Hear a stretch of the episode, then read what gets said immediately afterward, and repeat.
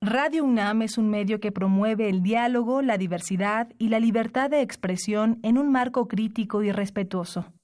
Los comentarios expresados a lo largo de su programación reflejan la opinión de quien los emite, mas no de la radiodifusora.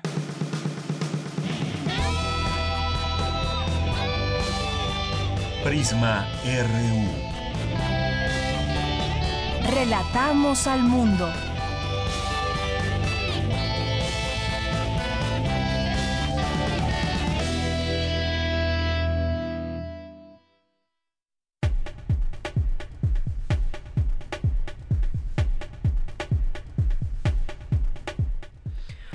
Muy buenas tardes. Es la una con cuatro minutos aquí en Radio UNAM en el 96.1 de FM. A través de esta vía transmitimos y también en www.radio.unam.mx. Mi nombre es Deyanira Morán y a nombre de todo el equipo les deseamos que tengan un gran inicio de semana y que si pueden nos acompañen de lunes a viernes de una a tres de la tarde porque les tenemos información universitaria de México y el mundo para todos ustedes. Bueno, el día de hoy, el día de hoy además de la información información universitaria que siempre reservamos en primer lugar para todos ustedes, vamos a tener una conversación sobre la termoeléctrica allá en Huexca y vamos a entrevistar a la doctora Úrsula Oswald Spring y ella con ella vamos a platicar sobre lo que sucedió el fin de semana. Se va a poner a consulta la continuación de esta planta termoeléctrica en Huexca.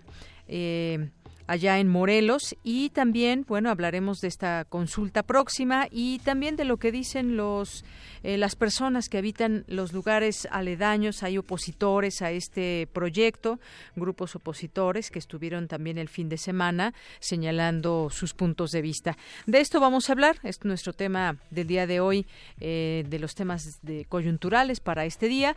Vamos a hablar también con eh, Arturo Alonso Aguja, que es de la Dirección de Administración y Finanzas de Fundación UNAM, y nos va a platicar sobre los el ENALT, que es administrado o administrados los ENALT por la Fundación UNAM. Y le platicaremos sobre este tema de la Escuela de Lenguas. Así que, pues no se la pierda. Si tienen alguna pregunta, ya saben que aquí los escuchamos a través del 5536-4339 o a través de nuestras redes sociales, arroba PrismaRU, PrismaRU en Facebook. Vamos a tener también aquí un espacio para hablar, nuestra compañera Tamara Quiroz en Cultura hablará de esta conferencia de prensa que hubo por la mañana de la novena edición del Festival de Cine UNAM, el FICUNAM. Así que no se la pierda también. En nuestra segunda hora vamos a tener una conversación con Edgar Cortés, que es integrante del Instituto Mexicano de Derechos Humanos y Democracia. Y con él vamos a platicar sobre la Comisión Nacional de Búsqueda de Personas Desaparecidas. Ya hay designación quién va a estar al frente de esta comisión y es Carla Quintana, que fue elegida entre 11 perfiles que fueron previamente seleccionados por la sociedad civil y colectivos de búsqueda. Vamos a platicar sobre justamente su perfil y lo que opina Edgar Cortés, que pues siempre ha estado muy pendiente ya desde muchos años con respecto al tema de los derechos humanos y ahora pues este tema también de búsqueda de personas desaparecidas es un tema muy sensible, un tema espinoso de cierta manera. Vamos a hablar también sobre temas nacionales, internacionales. Hoy es lunes de Gaceta UNAM con su director Hugo Huitrón, Cartografía RU con Otto Cázares y las actividades de la sala Julián Carrillo que son muchas con Montserrat Muñoz. Así que pues quédese con nosotros aquí en Prisma RU de una a 3 de la tarde. Desde aquí relatamos al mundo. Relatamos al mundo. Relatamos al mundo.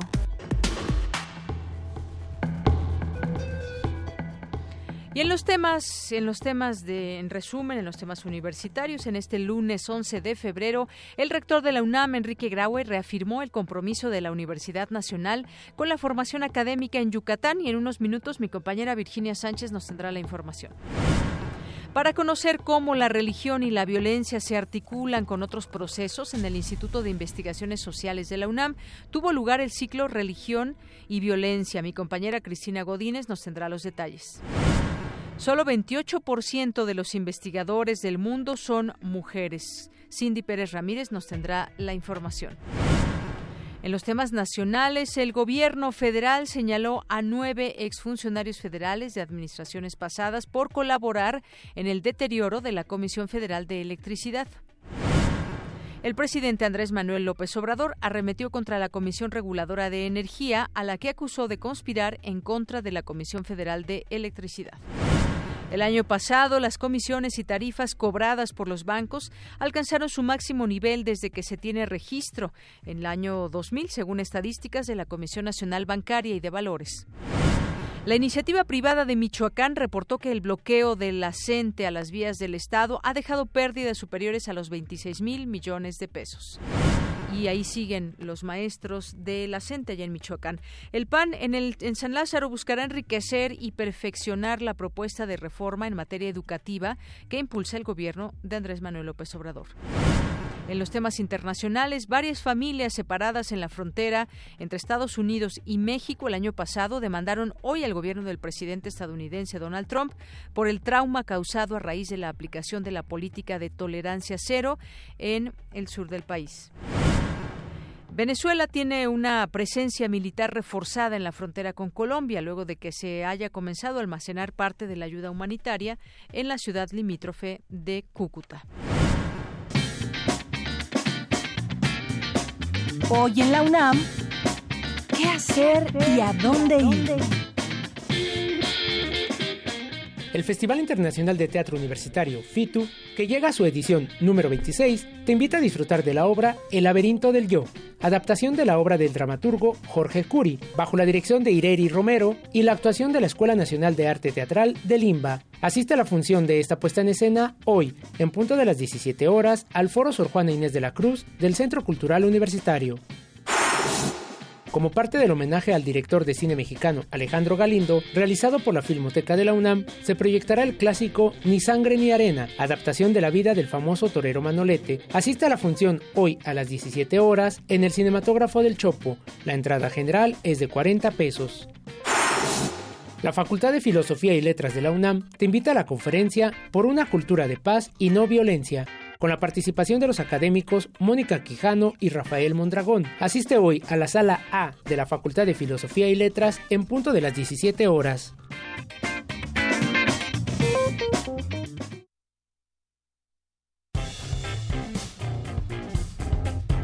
Campus RU.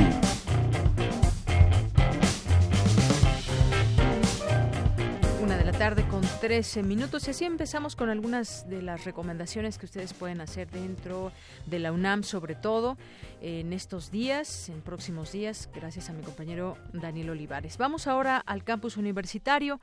El viernes pasado, una alumna y un alumno de la Facultad de Estudios Superiores Zaragoza fueron heridos de bala cuando se encontraban en la calle de Batalla de Zacapuaxtla, al exterior del campus 1, por una persona que disparó sin motivo aparente. Ante el hecho, el director de la facultad, acompañado de otros funcionarios universitarios, acudieron en auxilio de los estudiantes lesionados, quienes fueron atendidos en un hospital regional del Liste.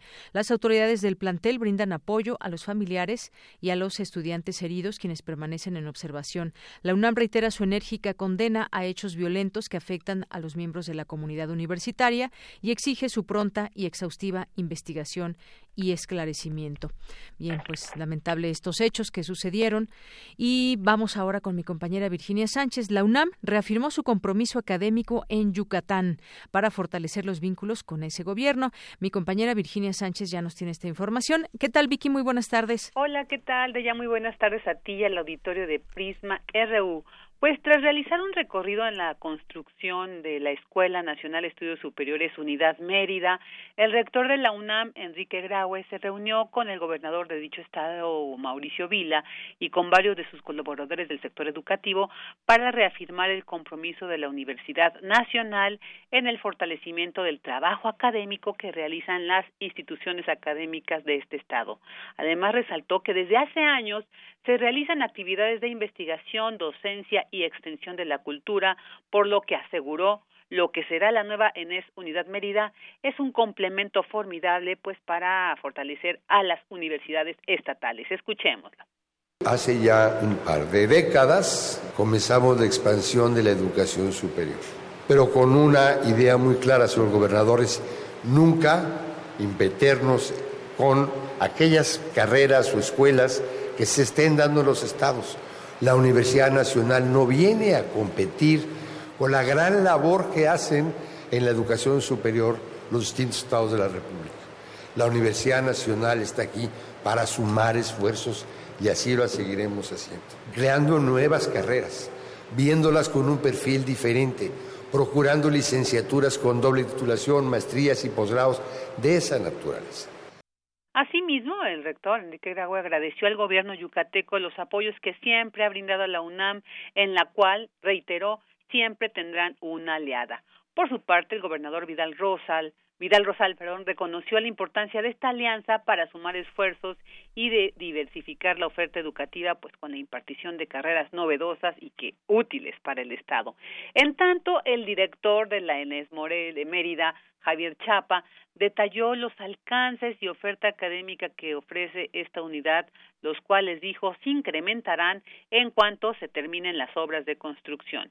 Mientras que José Ramón Hernández Balanzar, quien será el director del Museo de la Luz que también se construye en la ciudad de Mérida, destacó que no solo será un espacio dedicado a los niños, pues la idea es más integral, de modo que todos los meridenses pues lo sientan propio.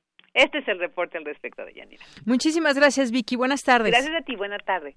Bien, y ahora vamos con Cindy Pérez Ramírez. Con 400 unidades de alta calidad, renueva y moderniza la UNAM su sistema Bicipuma. Adelante, Cindy. Deyanira, muy buenas tardes. Me da mucho gusto saludarte a ti y al auditorio de Prisma RU. Bicipuma es el primer sistema de préstamo de bicicleta pública en México y en instituciones educativas. Las rutas a lo largo de Ciudad Universitaria se realizan sobre 8.000 metros de ciclopista, con lo que se han dejado de emitir 900 toneladas de dióxido de carbono al ambiente. Ahora Bicipuma se robustece con 400 unidades de alta calidad basadas en un proyecto del Centro de Investigación de Diseño Industrial de esta casa de estudios. Escuchemos a Ignacio Medina Belmont, director general de Servicios Generales y Movilidad de la UNAM. Aumentando en algo así como 100.000 servicios más, llegando hoy en día a 860.000 al año, es decir, aproximadamente 4.500 servicios eh, todos los días. Eh, nuestro horario, como la mayoría de ustedes saben, es de 6.30 de la mañana a 4.30 de la tarde, de lunes a viernes eh, con esto hemos dejado de emitir cerca de 900 toneladas de dióxido de carbono al medio ambiente, con esta alternativa de movimiento sustentable. Con el fomento del uso de la bicicleta, la Secretaría de Prevención y Atención eh, y Seguridad Universitaria, a través de la Dirección General de Servicios Generales y Movilidad, promueve la realización del ejercicio, impulsa la identidad universitaria, y mejora la convivencia social. Durante la presentación de las nuevas bicicletas, Ernesto García Almaraz, coordinador del sistema Bicipuma, explicó las nuevas características de las 400 unidades. También cambiamos el refuerzo del cuadro para que tenga mayor resistencia. Los pedales y la multiplicación son ahora eh, reforzados. Los rines son aerodinámicos de doble pared. Esto le da mayor resistencia. Y algo que nos pedía mucho la comunidad universitaria es eh, mejorar la, canastilla. También en los frenos eh, pusimos unos frenos que cuentan con un opresor tipo Allen para un mejor ajuste. También incorporamos a esta bicicleta eh, los reflectores, los asientos son aún más cómodos y también pusimos unas campanitas ahí que son un poco más ruidosas y que también eh, en la convivencia entre los peatones y los ciclistas son de mucha utilidad. De Yanira, a partir de este 2019, el préstamo que se hacía mediante una papeleta ahora será con un NIP de cuatro dígitos que los mismos usuarios generarán con un registro de única vez con número de cuenta de alumno o número de trabajador UNAM. Hasta aquí el reporte. Muy buenas tardes. Gracias, gracias Cindy. Muy buenas tardes. Vamos a continuar ahora con mi compañera Cristina Godínez en el Instituto de Investigaciones Sociales. Se realizó el seminario Religión y Violencia. Adelante, Cristina. ¿Qué tal, Deyanira? Un saludo para ti y para el auditorio de Prisma RU. El ciclo forma parte del laboratorio de observación del fenómeno religioso en la sociedad contemporánea. La doctora Karina Bárcenas, investigadora del Instituto de Investigaciones Sociales, habló de la importancia del ciclo. Decidimos nombrar el ciclo como violencias en general pensando cómo estos dos elementos se articulan con procesos mucho más amplios que tienen que ver, ustedes lo verán en el propio calendario del ciclo, con eh, migración, vulnerabilidad, discriminación, desigualdades de género. Entonces, en esa misma lógica es que está pensado este panel inaugural. Nos preocupaba también analizar un poco cuáles son los riesgos en el trabajo de campo de investigar sobre estos ejes de religión y violencia, cuáles son los desafíos teóricos y metodológicos en su intervención, el doctor Nelson Arteaga Botello, de Flaxo, México, refirió el caso de las patronas y cómo su actuar tiene que ver con la religión. Es el caso de las patronas en la comunidad de Guadalupe, en Veracruz. Ellas, todo su discurso y toda su, su, estructura de acción colectiva en apoyo a los migrantes que han sufrido violencia, exclusión y que alimentan cuando pasa la bestia alrededor de su comunidad, está basada fundamentalmente en un discurso de carácter religioso pero es un discurso religioso que conecta ¿sí? y que permite ampliar la solidaridad colectiva en términos civiles y no solamente religiosos. Por último, el investigador comentó que aquí hay un elemento clave para entender cómo esferas no civiles pueden expandir discursos civiles hacia conglomerados sociales más amplios. Deyanira, este es mi reporte. Buenas tardes. Gracias, Cristina. Muy buenas tardes. Porque tu opinión es importante, síguenos en nuestras redes sociales, en Facebook como Prisma RU y en Twitter como arroba PrismaRU. Queremos escuchar tu voz. Nuestro teléfono en cabina es 55 36 43 39. Bien, continuamos y vamos a hablar sobre ese tema que les decíamos al inicio, la termoeléctrica que pues se pondrá a consulta y el fin de semana el presidente Andrés Manuel López Obrador informó que será la sociedad a través de esta consulta la que decida respecto a la continuidad de la planta termoeléctrica en Huexca, Morelos.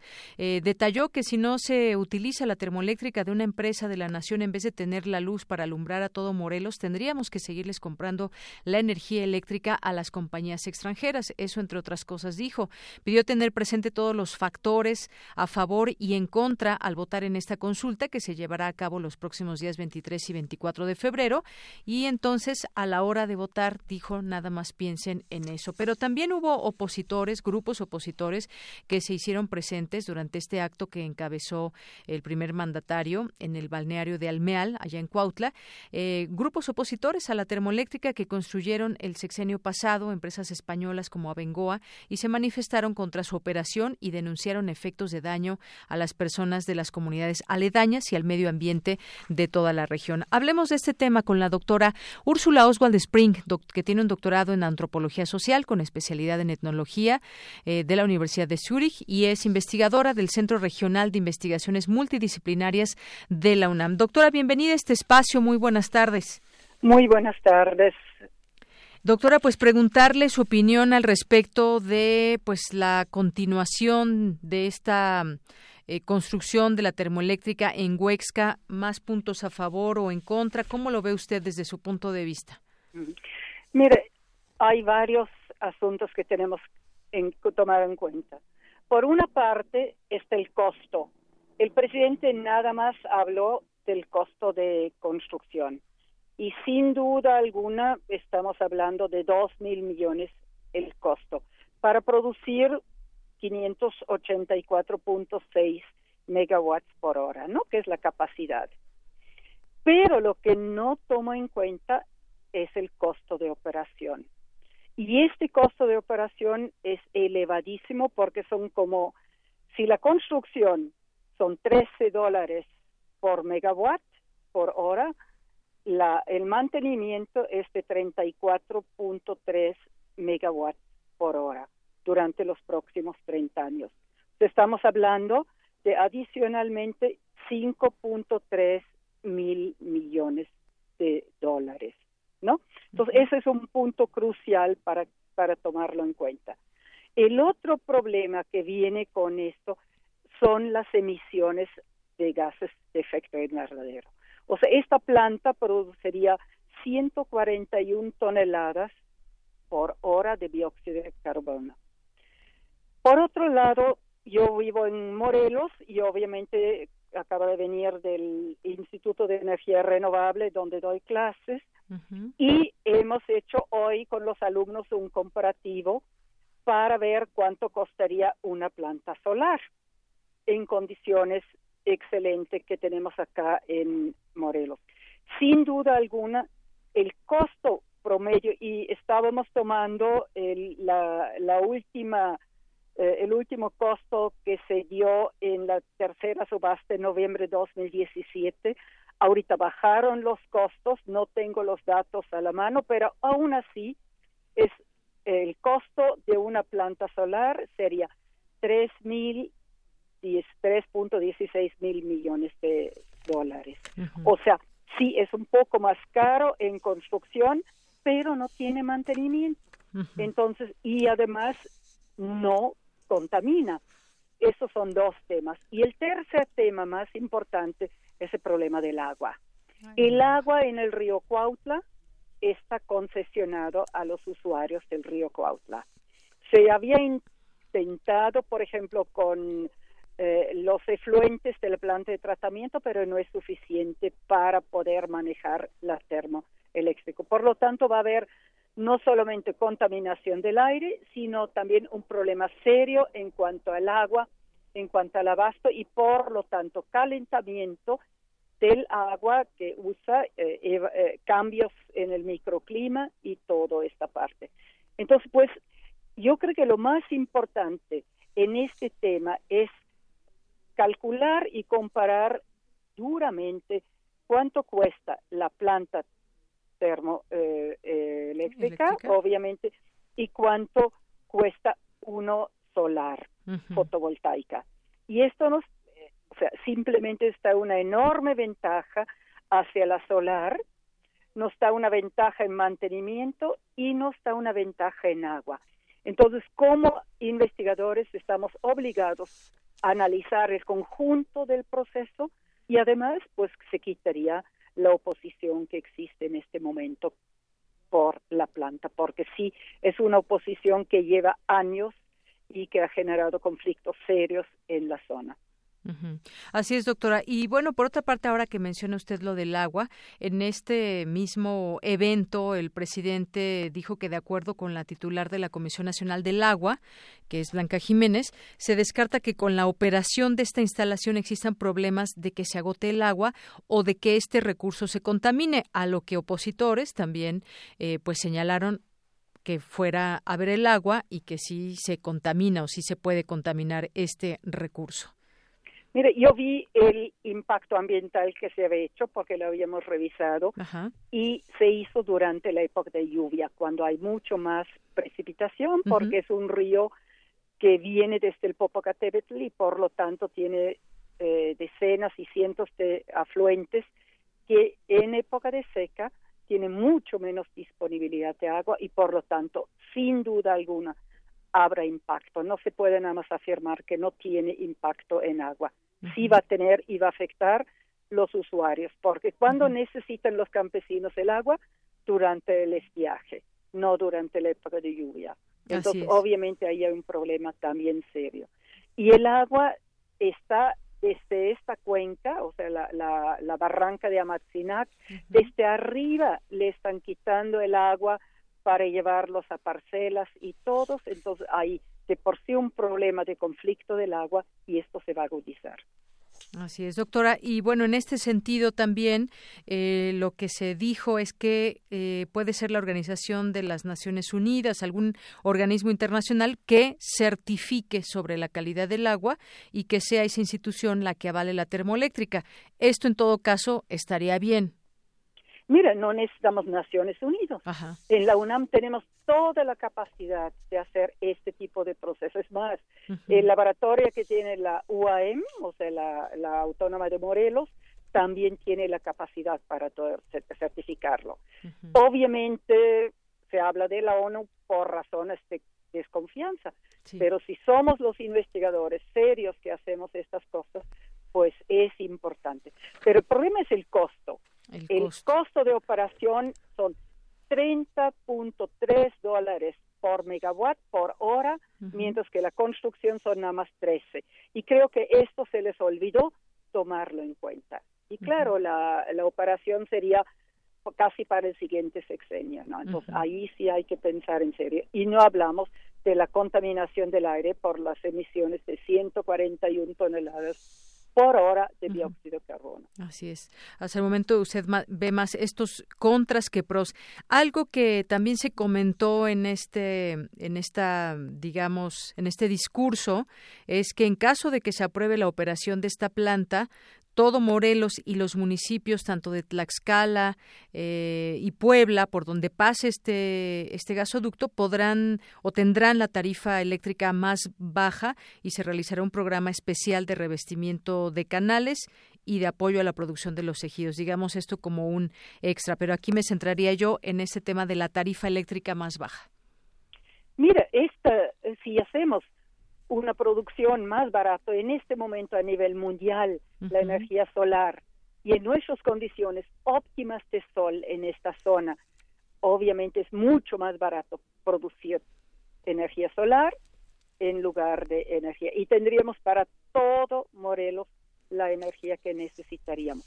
Y también, y creo que lo otro, simplemente adicionalmente habrá que hacer encasquillamiento de canales y si tenemos un, una energía solar más barato, no necesitamos subsidios, o sea, el presupuesto se puede utilizar para otros recursos.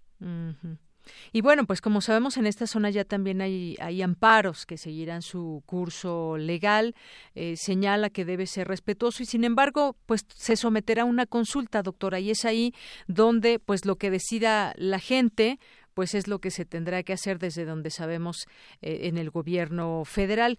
¿Qué le parece a usted que se haga una consulta y dice que incluso pues va a haber gente que esté planteando los pros y los contras de esta termoeléctrica?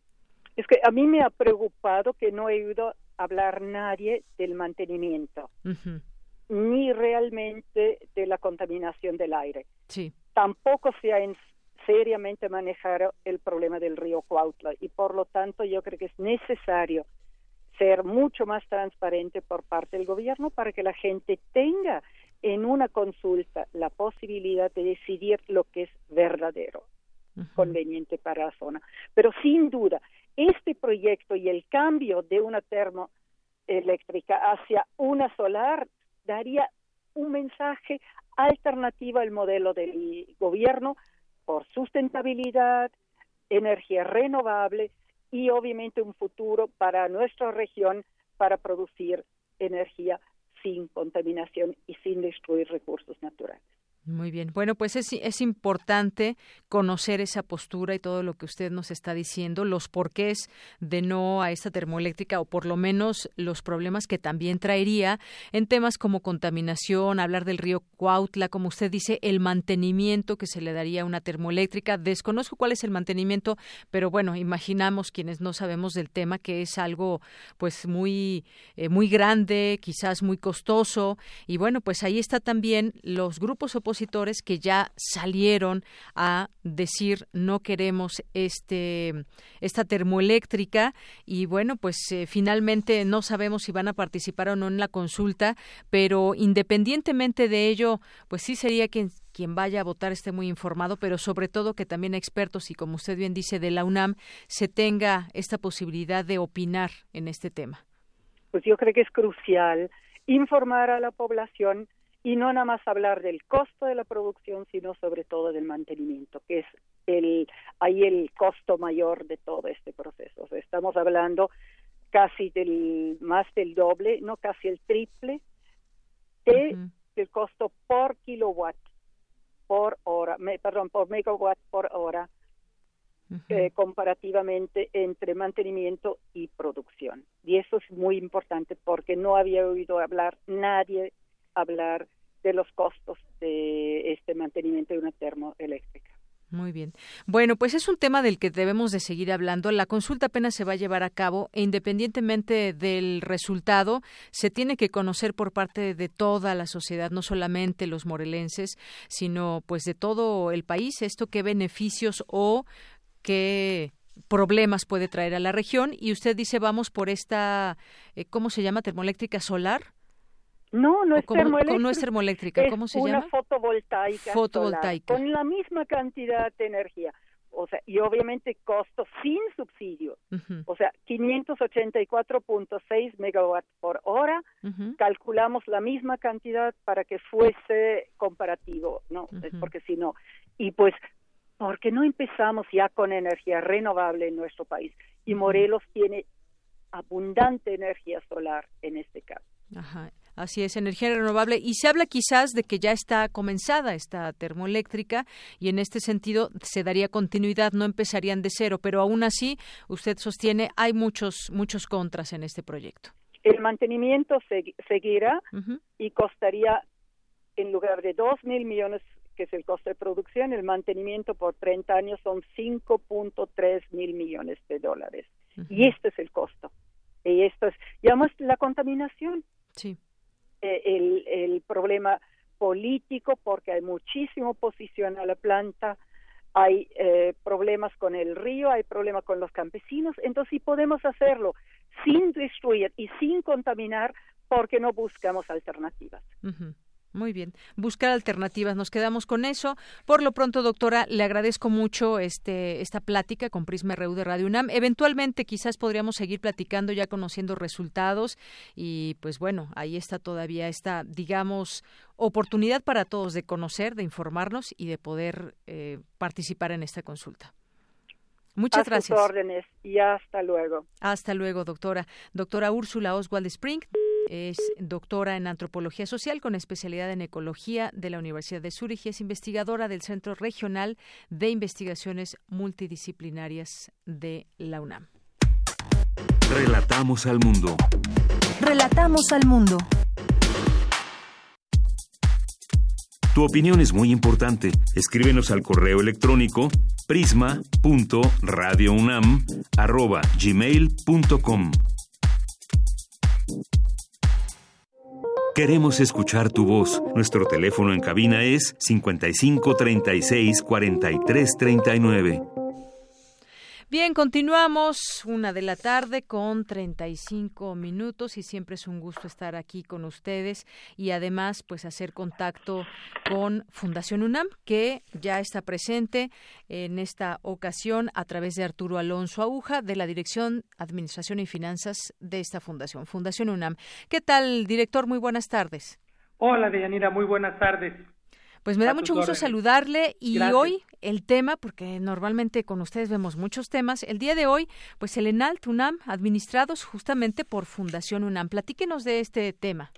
Muy bien, muchas gracias. Bueno, primero que nada, muchas gracias por recibirnos en tu programa y pues con un saludo cordial a todo, a todo el auditorio y a toda la comunidad universitaria que nos escucha.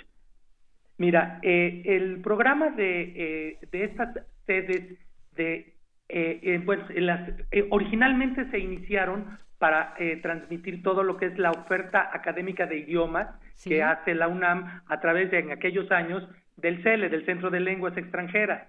Hoy lo, utilizamos el programa de la Escuela Nacional de Lenguas, de Lenguas y Lingüística y Traducción, la ENALT. La ENALT. Okay, entre otros, porque no nada más es exclusivamente con ellos. También tenemos otra parte con la FES Aragón y con la FES Acatlán, que ellos también tienen sus propios centros de lengua, que también son reconocidos eh, eh, desde el punto de vista universitario, ¿no? De la UNAM, con todos ellos. Esto nos lleva a que nosotros hace aproximadamente unos más de 10 años iniciamos el programa de eh, estas sedes para que nosotros pudiéramos llevar este conocimiento, esta parte del conocimiento de la universidad a el resto de la población civil, no nada más dejarlo en la comunidad universitaria.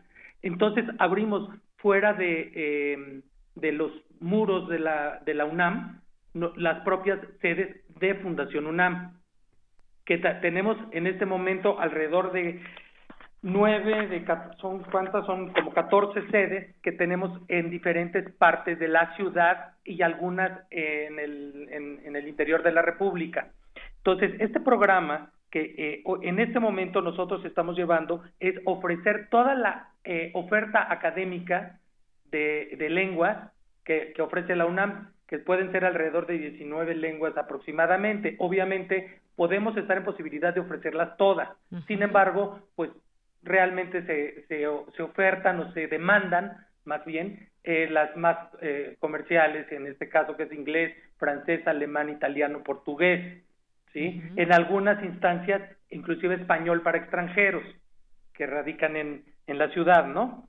O en el país más que en la ciudad en ese este en ese punto entonces nosotros eh, a través de este programa hemos o atendemos en promedio eh, alrededor de 25 mil alumnos al año dividido eh, a lo largo de los trimestres que tiene propiamente las diferentes escuelas de idiomas de la de la universidad y, y, vamos más en el en el transcurso del tiempo de, o del año que se va del año escolar vamos llevando los tres trimestres que, que, tiene la, la, misma UNAM para impartir sus cursos de, de idiomas. Así es, que esta es una oportunidad muy grande para la comunidad universitaria, para egresados también, que puedan tener pues un nivel bastante bueno, muchas veces con, con la gente eh, con el origen que, que, trae su idioma, pues. Eh, y es muy importante esto porque les permite pues abrir sus posibilidades, tanto de estudios como de eh, injerencia en muchos ámbitos, dado que pues ahora en creo que todas las carreras ya piden algún idioma. Sí, sí, bueno, efectivamente, bueno, no, eh, no sé si todas, pero muchas carreras ya tienen como asignatura una segunda lengua. Así es. Generalmente y la más ocurrida pues es el inglés, ¿no? Y en algunos hasta un dominio y una comprensión. En y una comprensión. Y nosotros eh, no nada más nos estamos centrando a la comunidad universitaria, también lo tenemos abierto a la población en general, que, que pueda ser este eh, interés de cualquier persona eh, dominar algún otro idioma para algunos fines, ya sea de trabajo, profesionales o de estudios, ¿no? O simplemente pues de cultura, que, quieren dominar otro, eh, eh, otra lengua, ¿no? Y siendo, y, llevamos esta oferta académica universitaria que es pues altamente reconocida en todo el país, nuestra, este, nuestro programa de lenguas o nuestro programa de, de, eh, de idiomas que tiene la propia UNAM con unos precios pues bastante competitivos en relación al mercado, ¿no? Y con el reconocimiento de universitario que acredita cuando tú ya terminas todos los niveles que se tienen este que se tienen programados, que son los mismos que se imparten en el en la propia UNAM. no hay ninguna variable ni de ni de programa, ni de horas, ni de profesores, etcétera, ¿no? Son los son los mismos, nada más que cuando lo llevamos a este al mercado en general, tenemos nosotros, bueno, cobramos nosotros en Fundación UNAM por hacer este, este tipo de, de, impartición de cursos, pues con, con, unos precios altamente competitivos y con una calidad, pues la calidad universitaria, ¿no? La calidad de la UNAM en ese Claro, sobre todo esa, esa calidad. Y además, bueno, pues de ahí pueden hacer los exámenes que muchas veces, eh, muchas veces solicitan quien habla para certificar eh, que se habla inglés o que se habla francés, están directamente eh, relacionados para que puedan tener este documento, digamos, que tiene validez internacional. Exactamente, mira, creo que estás tocando un punto bien importante que no había yo mencionado, pero que tiene que ver con el tema de que, por ejemplo, la, los programas de la UNAM te llevan a los cuatro conceptos, digamos, del dominio de un idioma. Sí. ¿Sí? Que es toda, que es, no, no simplemente es decir, bueno, yo lo hablo para no morirme de hambre si voy a algún país, ¿no? Sino simplemente eh, que se cubran las cuatro habilidades que debe de contener una lengua. Por un lado, la producción oral, desde luego, que es muy importante para este, para poderlo hacer, la producción escrita, la comprensión de lectura y la comprensión auditiva. En los 10 niveles, por ejemplo, yéndome a los idiomas que mencioné al principio como más este eh, eh, socorridos, por decirlo, lo llevamos, son 10 niveles académicos que se llevan, o sea, 10 trimestres de 70 horas cada uno. Entonces, cuando yo, yo puedo empezar de beginner o de, principiante, ¿sí? En, en, en cualquier idioma, y ya que concluyo los 10 niveles, los 10 trimestres, estoy en posibilidad de dominar las cuatro habilidades que antes mencioné, sin contar que por, por otro lado, bueno, se imparten este eh, eh, cursos de preparación para los eh, en los exámenes tipo TOEFL que requieren los alumnos para estudiar una un, posgrado en el extranjero. También y, y se cuenta también con el el diplomado en traducción, que este sí lo imparte directamente la ENALT en, dentro de una de las sedes de nosotros, con, concretamente en la de Tlalpan. Claro. Pues no dejemos escapar esta oportunidad para conocer el, en el ENALT, antes el CL, que muchos estudiamos ahí en el CL, estudiamos algunos idiomas y podemos constatar esa calidad de, eh, de el aprendizaje de alguna lengua extranjera, muchas veces incluso maestros que vienen del propio país del cual se está enseñando la lengua. Y nos dice usted una cifra que pues es muy buena, 25 mil alumnos al año que se atienden y está abierto, ¿es solamente para la comunidad universitaria egresados o también hay alguna modalidad que pueda estudiar alguien que no pertenezca a la UNAM? No, es obviamente eh, para la comunidad universitaria, pero también para el público en general. Inclusive hay algunos niveles para adolescentes. No estamos menos de adolescentes por otras razones, ¿no? Porque es más difícil controlar a los niños, ¿no? Pero este, pero de adolescentes que no necesariamente están en niveles este, universitarios todavía y tenemos cursos programados para ellos. Muy bien. También para toda la comunidad. Claro. Y bueno, yo, yo recomendaría a la gente que nos está escuchando, que quiere iniciar a aprender un idioma o que quizás si quiere, ya ha estudiado el idioma, que pueda hacer un examen de colocación, que así se le llama, para que pues se vea en qué nivel puede estar y se metan a la página del ENALT, que es enalt.unam.mx con doble L y con doble L ENALT y puedan ahí ver también toda la gama que, que se ofrece. Y también, por supuesto, en la página desde Fundación. UNAM. Fíjate que yo quisiera aquí eh, abrir otro un, pequeño espacio, si tú me lo permites. Claro. Sí, porque más allá del ENALT, estamos, este, te decía que también tenemos eh, escuelas con eh, la FES Aragón y con la FES Acatlán, donde también tenemos centros de, lenguas, pero principalmente ahí lo que estamos dando son cursos y diplomados que, que estamos ofertando. En el, en el futuro, seguramente en los otros centros que tenemos con la ENALT, también vamos a a ofertar cursos y diplomados, pero que yo no quería dejar pasar que la oferta académica no se está limitando en este momento nada más a idiomas, sino también a otro tipo de, de, cursos o diplomados, porque pues tú sabes que la oferta académica de la UNAM es, muy amplia. pues no diría yo infinita, pero muy grande, ¿no? Sí. Y, y, que, y que se puede llevar a, pues a todo el mercado que no necesariamente tiene que ser la, la, población universitaria, pero bueno, obviamente estamos en ese punto. Todo el resto de la oferta sí se puede consultar en nuestra página que es www.fundacionunam.org.mx. ¿Sí? Nos vamos a centros de idiomas y multidisciplinarios. Estos centros que hablamos de que podemos impartir cursos y diplomados, nosotros le hemos llamado multidisciplinarios porque vamos más allá de las lenguas, ¿no?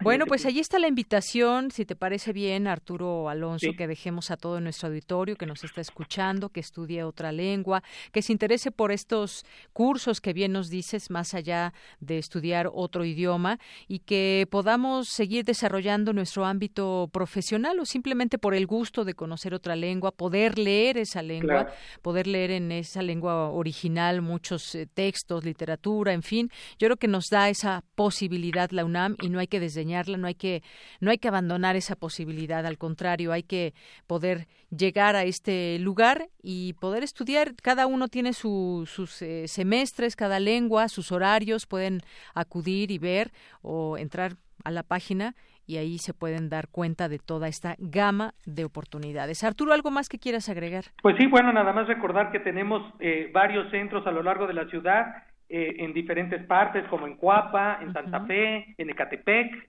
en el centro, en la calle de Milán, en el Palacio de la Autonomía, en Tlanepantla, en Tlalpan, en Cuernavaca, en Querétaro, que serían los dos que son foráneos, sin dejar atrás que tenemos uno en la colonia este, Narvarte, en el ex central, en Izcali, en Cuautitlán Izcali, y en Los Galeana, por ahí por la calle de, de Morazán. Ajá. Y todo esto se puede consultar en su página. Podemos ofertar, perdón. Todo esto se encuentra en su página.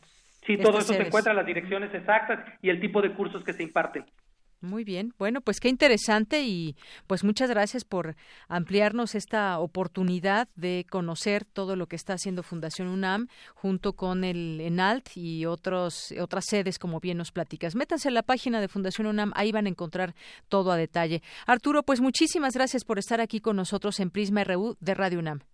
Muchas gracias, Deyanira, por tu atención. Hasta luego, un abrazo. al público. Gracias. Muy buenas tardes. Fue Arturo Alonso Aguja de la Dirección Administración y Finanzas de Fundación UNAM. Y además, de verdad, como decía él, precios muy competitivos. Chéquenlo y sobre todo, bueno, si son estudiantes o egresados, los precios aún mejoran más, pero también la comunidad abierta, el público en general, siempre está invitado también. Continuamos. Queremos escuchar tu voz. Nuestro teléfono en cabina es 55 36 43 39.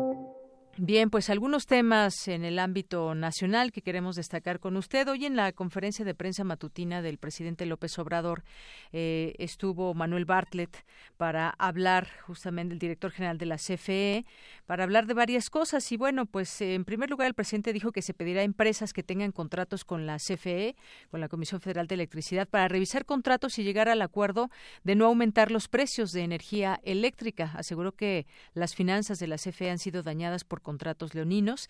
Bueno, hay que recordar que pues cuando desaparece Luz y Fuerza hubo pues un cambio muy drástico y hay quienes pagamos, me incluyo yo, eh, cantidades exorbitantes. No sabíamos cómo se hacía esta medición y demás. Finalmente, pues bueno, parece ser que que las eh, que estas tarifas ya están más o menos a un nivel estable, si podríamos decir algo, aunque hay quienes se siguen quejando de los altos precios.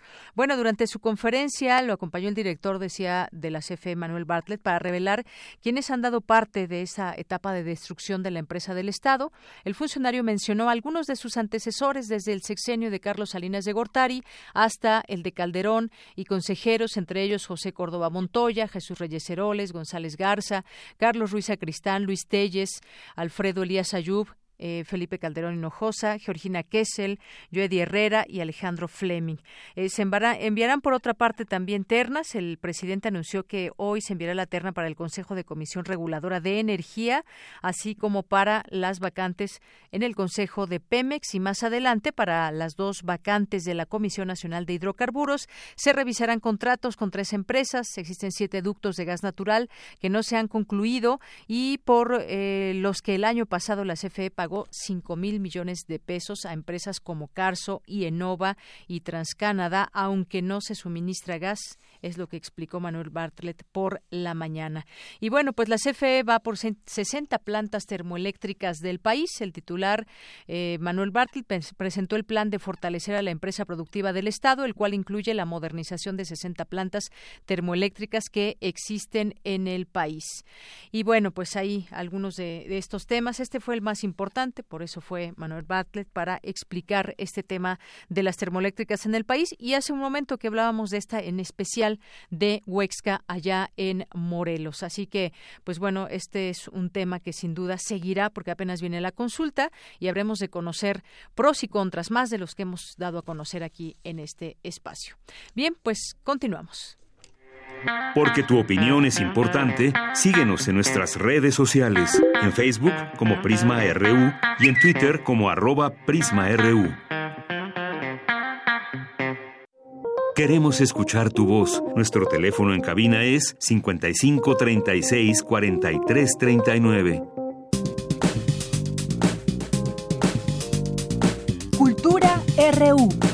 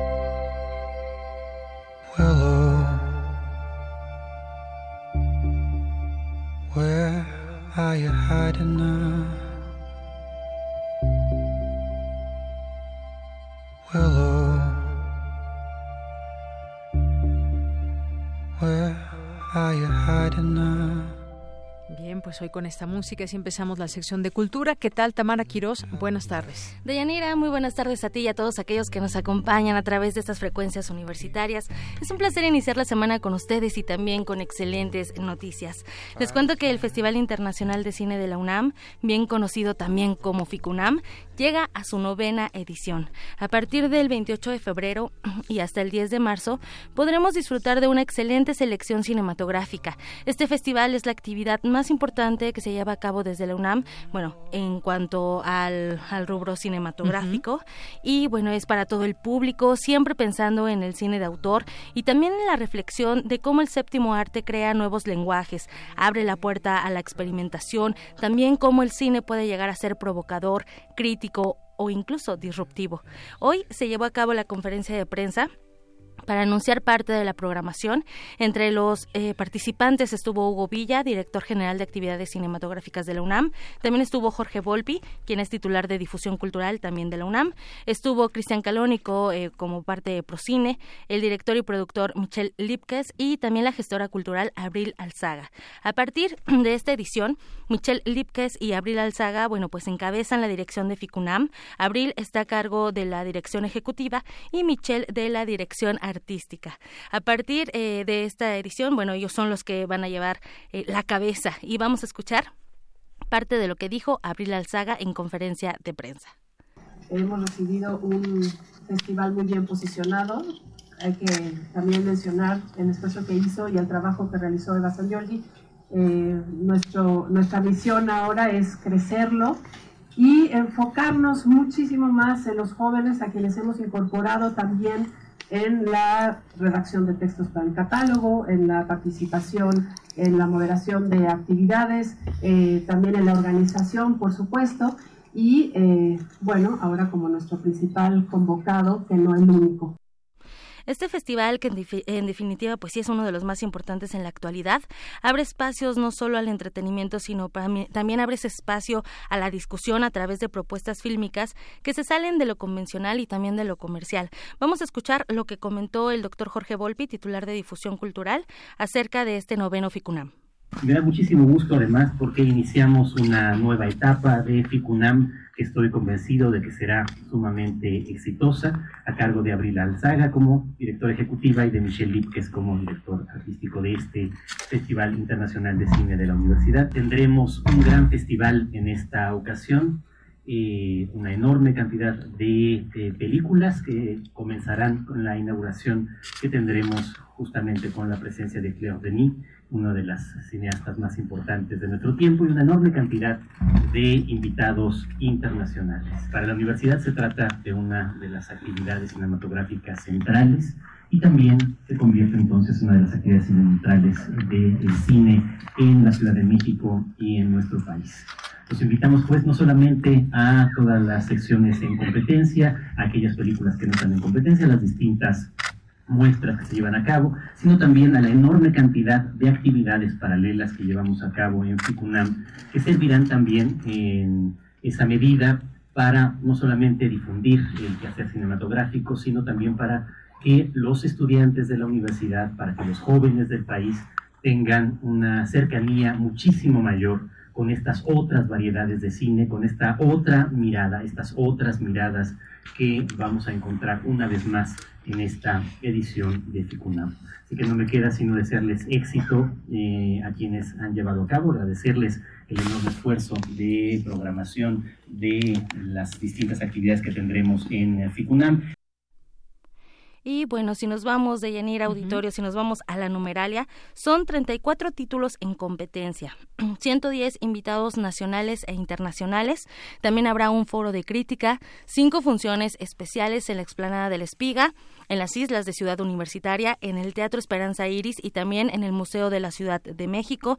Eh, habrá un encuentro con programadores y curadores que durará tres días. La importancia de programar películas, cuál es la importancia actual y también Habrá dos conferencias magistrales donde FICUNAM trabajará de la mano eh, de la cátedra Igman Bergman en cine y teatro. También habrá tres retrospectivas. Y bueno, aquí eh, queremos hacer énfasis en estas tres retrospectivas. La primera es de Alan Clark, una de las figuras más importantes de la televisión y el cine británicos. Y bueno, la mayor parte de su carrera de, la vivió entre producciones fílmicas, pero lo, lo poco o mucho, dependiendo cómo lo quieran ver, que hizo en el cine fue de los más de lo más destacado de su época, pues presentó una narrativa meramente social que representó a clases bajas de la sociedad.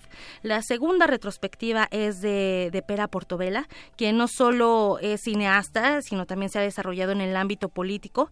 Pera ha sido parte importante del cine español. Él es una de las razones de que Viridiana, el filme de Luis Buñuel, pues pasara, pasara a la censura franquista. Y la tercera retrospectiva es del alemán eh, Ulrich Ulrich Kohler, quien, bueno, con tan solo cuatro filmes, pues él ha logrado llegar a los festivales más reconocidos del mundo, como Cannes por ejemplo, nada más. Solamente esos cuatro largometrajes lo han llevado a, bueno, a estos festivales cinematográficos.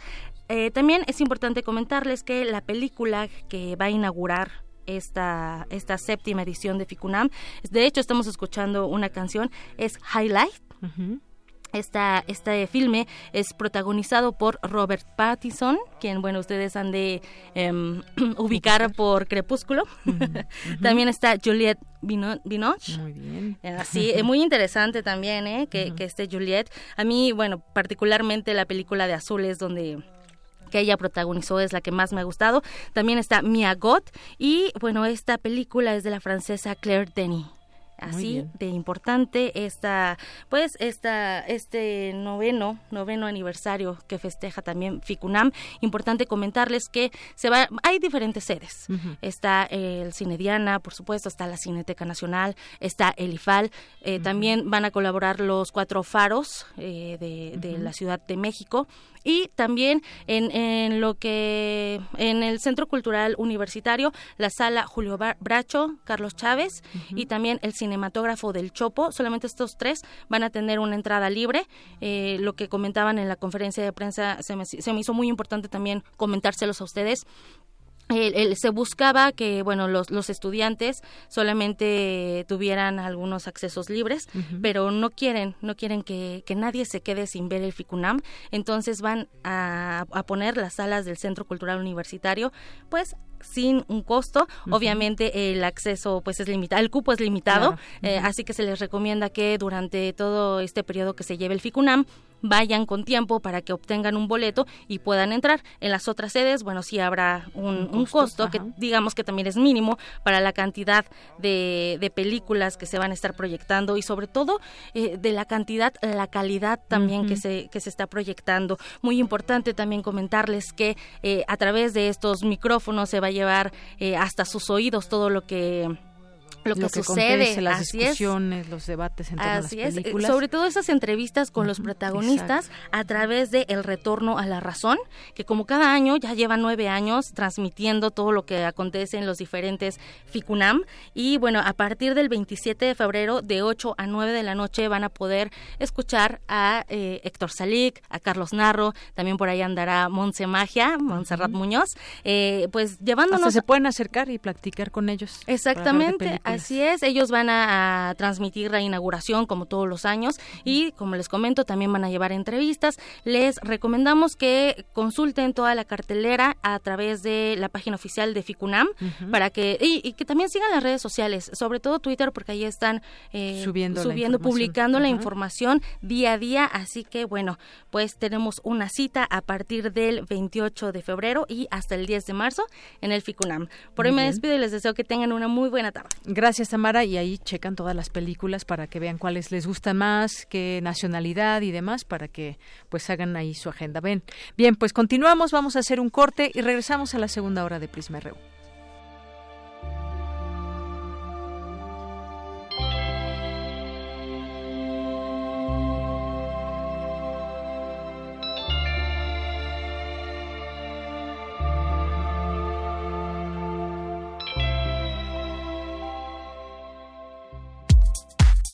Prisma RU.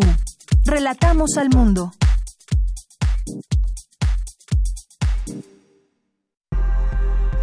La lucha por la equidad de género se consigue por varios frentes, desde las ideas y denuncias del feminismo hasta la deconstrucción de la masculinidad. Entre hombres, Entre hombres México, un espacio radiofónico para cuestionar la imagen que tenemos acerca de lo que consideramos masculino.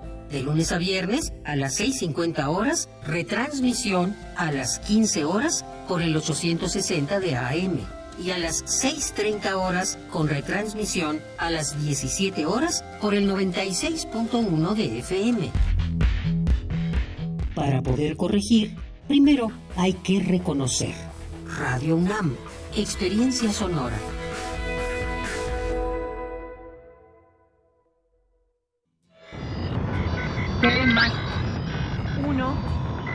2, 3, 4,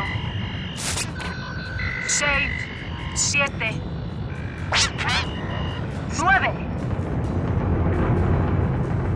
Científicos modernos aseguran que ha germinado la primera planta en la Luna. Y si hay vida, ya puede haber cine.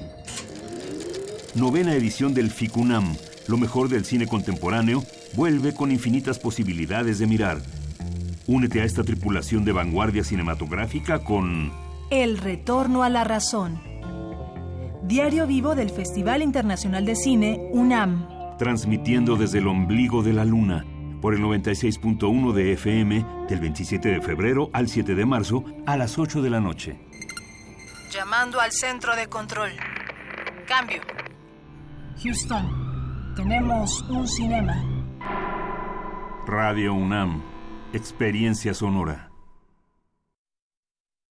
¿Por qué tan pensativo? ¿Te imaginas poder regresar al tiempo? ¿Qué harías? No sé, pero tú hubieras ido por tu INE a tiempo. La tramitaste desde el 2017. Ay, no he ido a recogerla. Tienes hasta el 28 de febrero. Si no, por ley será destruida y tendrás que tramitarla de nuevo. ¡Hoy mismo voy por mi! Si solicitaste tu INE desde el 2017 y no has ido por ella, recógela en el módulo donde la tramitaste. Infórmate en INE.mx o en INETEL al 01800 433 2000. Porque mi país me importa, me identifico con la democracia. INE.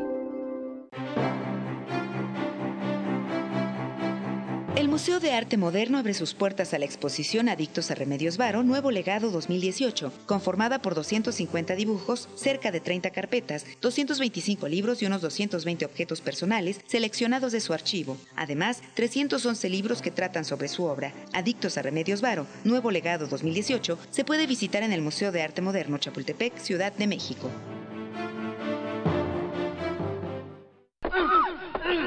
Las relaciones amorosas no son simples ni sencillas. A veces hay más de una forma de cometer un error y la información es nuestra mejor arma contra ellos. La Dirección General de Atención a la Comunidad invita a todos los estudiantes de nivel medio superior de la UNAM a las actividades de Ni violencia ni embarazo. Una reflexión sobre las relaciones afectivas igualitarias, respetuosas y libres de violencia para prevenir el embarazo adolescente módulos informativos, charlas, actividades lúdicas y artísticas y proyección de documentales. Del 11 al 21 de febrero, excepto el día 14 en los planteles del Colegio de Ciencias y Humanidades y de la Escuela Nacional Preparatoria. Más información en www.degaco.unam.mx. Ni violencia ni embarazo. Amar con conocimiento para amar mejor.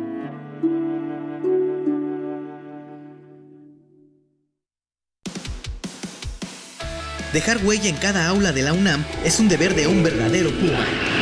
Deja tu huella y apoya Fundación UNAM a de cara a miles de universitarios.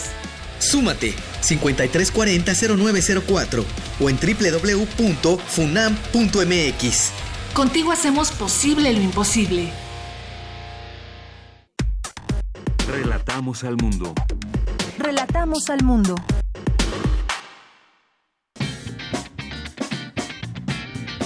Mañana en la UNAM, ¿qué hacer y a dónde ir? Te recomendamos la obra Papá está en la Antártida, del escritor, narrador y dramaturgo mexicano Javier Malpica, adaptada y dirigida por Juan Carlos Roldán, con las actuaciones de la Compañía de Teatro del Tecnológico de Monterrey en Santa Fe. Asiste a la función mañana, martes 12 de febrero, a las 11.30 del día, en el Foro Sor Juana Inés de la Cruz del Centro Cultural Universitario. No te puedes perder la presentación del libro Pemex RIP, Vida y Asesinato de la principal empresa mexicana, de la escritora y periodista Ana Lilia Pérez, quien ha publicado numerosos reportajes sobre temas de corrupción, migración, lavado de dinero y el sector energético. En esta ocasión, Ana Lilia investiga y plasma la historia de despilfarros y la mala administración de la principal empresa paraestatal mexicana durante los sexenios de Vicente Fox, Felipe Calderón y Enrique Peña Nieto. No te pierdas la presentación de este libro mañana, martes 12 de febrero, a las 13 horas, en el auditorio Pablo González Casanova de la Facultad de Ciencias Políticas y Sociales. Si eres alumno, académico o trabajador de la preparatoria número 7 Ezequiel Chávez, no te puedes perder el concierto del Cuarteto de Cuerdas de la Escuela Nacional Preparatoria, que forma parte de la segunda temporada de conciertos didácticos. Disfruta de este recital mañana en punto de las 12 y 18 horas en el auditorio Juan Ruiz de Alarcón de la preparatoria número 7.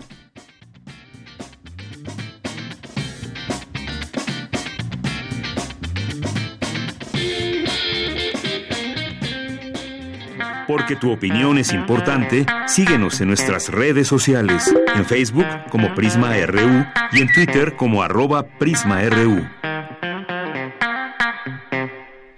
Bien, continuamos, ya estamos en la segunda hora de Prisma RU. Hasta las 3 de la tarde estaremos acompañándoles. Gracias por estar ahí en el 96.1 de FM y a través de www.radio.unam.mx. Y es momento de mandar saludos o leer sus comentarios que nos hacen llegar, ya sea a través del 5536-4339 o al eh, a través de nuestras redes sociales, arroba Prisma RU y Prisma RU en Facebook. Mandamos saludos al Centro Cultural FESA Catlán, que además próximamente tendrá varias exposiciones y eventos que también les iremos platicando a través de nuestras redes sociales. Jorge, Cátedra Bergman, Roger, eh, Ángel Cruz, que nos hace llegar además aquí una información. Gracias, Ángel. Marquiedis, Martín, eh, Augusto Molina, Jared, Cardiocuritas, Marc, eh, Mart Mercador, eh, Carmi Unamita, también por aquí presente, nuestros, nuestros eh, amigos de Resistencia Modulada, también aquí presentes el día de hoy, César Alberto,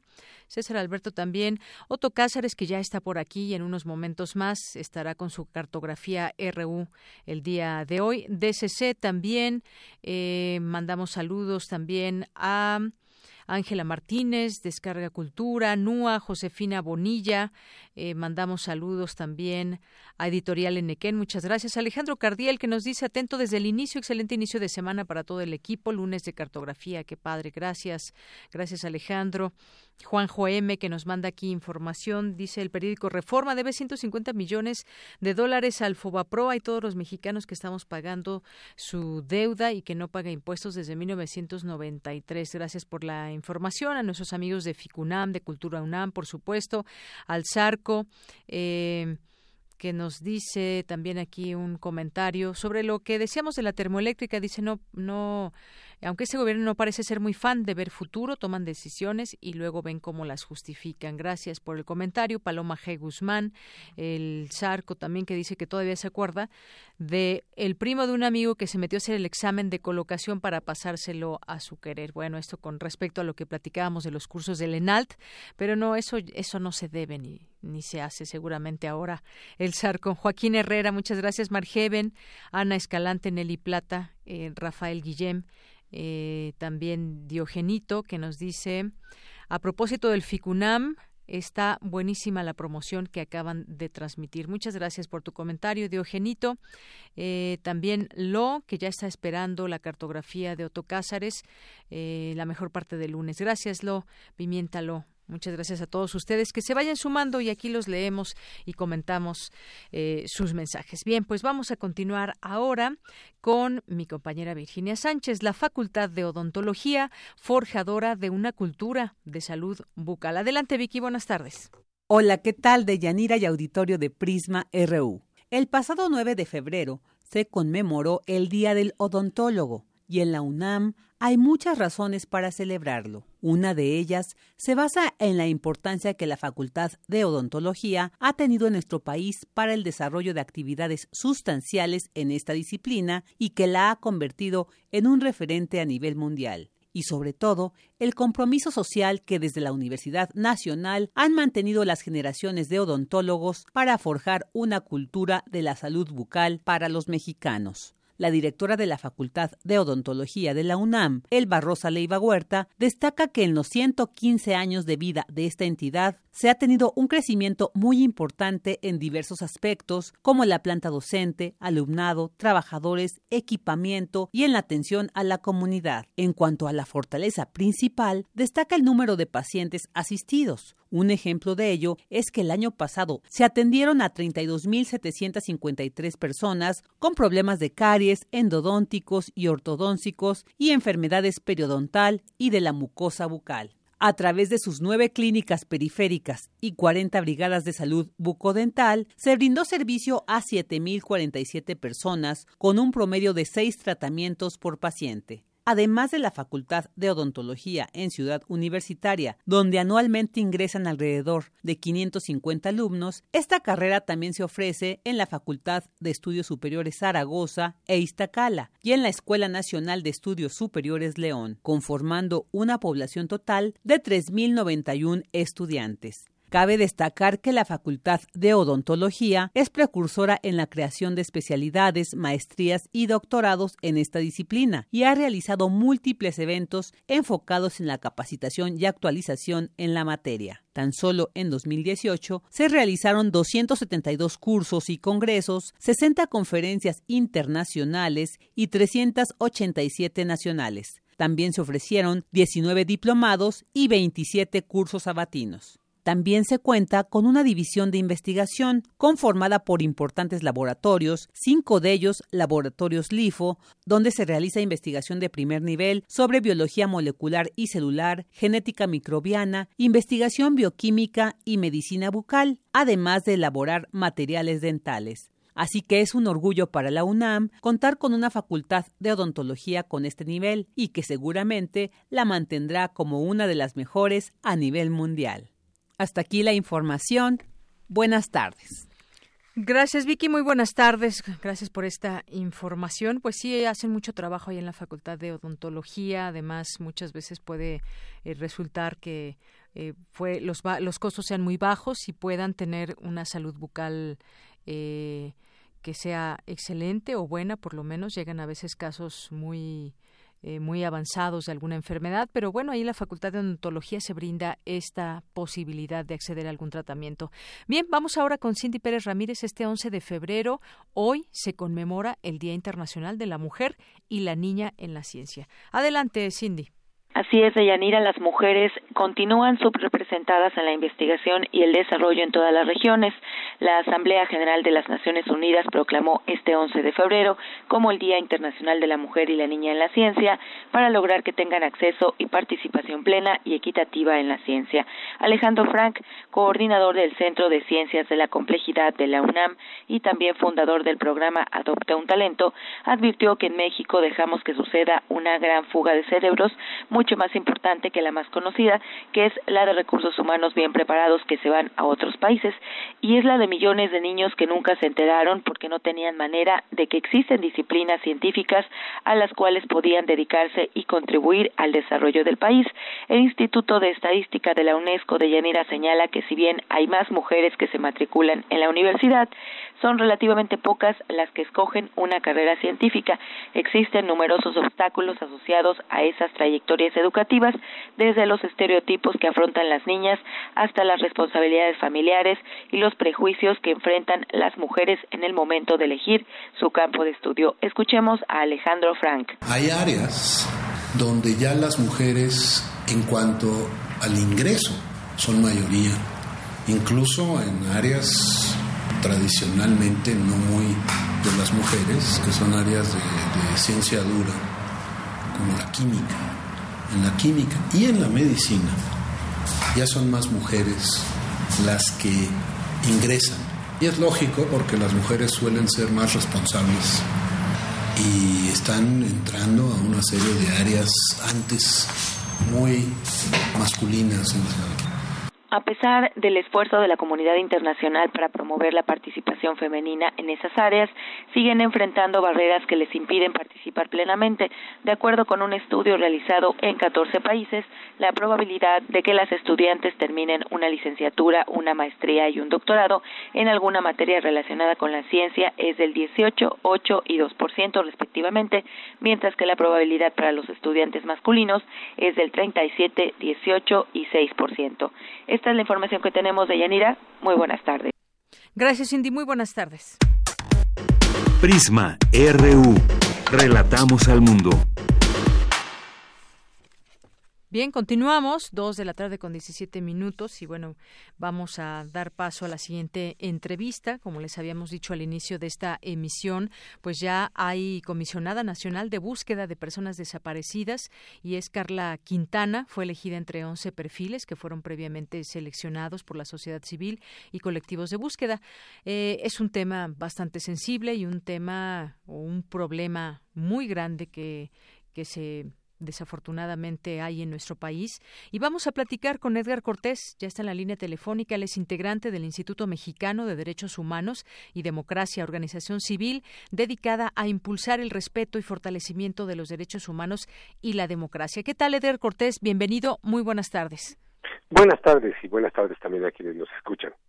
Eh, pues Edgar, quisiéramos platicar contigo sobre este nombramiento, bueno, y más allá del nombramiento, toda la labor que hay, que está relacionado estrechamente con los derechos humanos, esta búsqueda de personas desaparecidas, cómo empezar, por dónde empezar, cómo, eh, pues cómo evitar que sigan desapareciendo personas en nuestro país. ¿Cómo ves este nombramiento?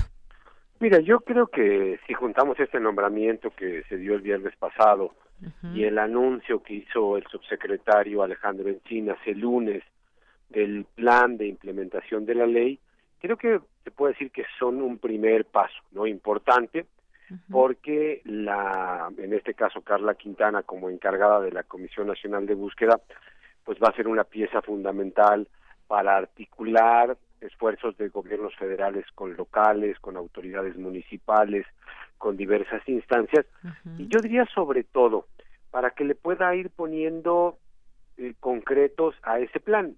Si tú has, o seguramente viste el plan que anunció eh, Alejandro Encinas el lunes, pues dicen, o son 11 grandes líneas que dicen qué quieren hacer, lo cual está muy bien, pero creo que el reto es que nos digan ahora cómo, ya el detalle, y sobre todo en en cuánto tiempo vamos a empezar a ver resultados.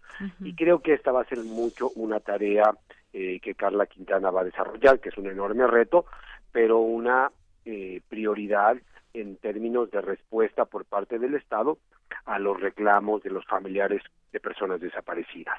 Claro que ese es un tema también, un punto muy específico importante. Bueno, pues la administración del presidente Andrés Manuel López Obrador ha manifestado su compromiso en dar atención a las víctimas de desaparición y en la búsqueda de los derechos a la justicia, buscar el esclarecimiento de los hechos eh, de los que derivan las desapariciones y el derecho a la verdad. Y es que es, digamos, un abanico muy grande, Edgar, el que se tiene cuando una persona es desaparecida, muchas veces de, eh, pues bueno, desaparición forzada o los distintos elementos en cómo puede eh, formas de llamarle cuando una persona simplemente eh, desaparece muchas veces pues a causas muy muy eh, muy grandes y puede ser un secuestro puede ser desde la propia autoridad que desaparezcan personas. En fin tenemos un, una gama muy amplia de cómo pues desafortunadamente han desaparecido personas en este país.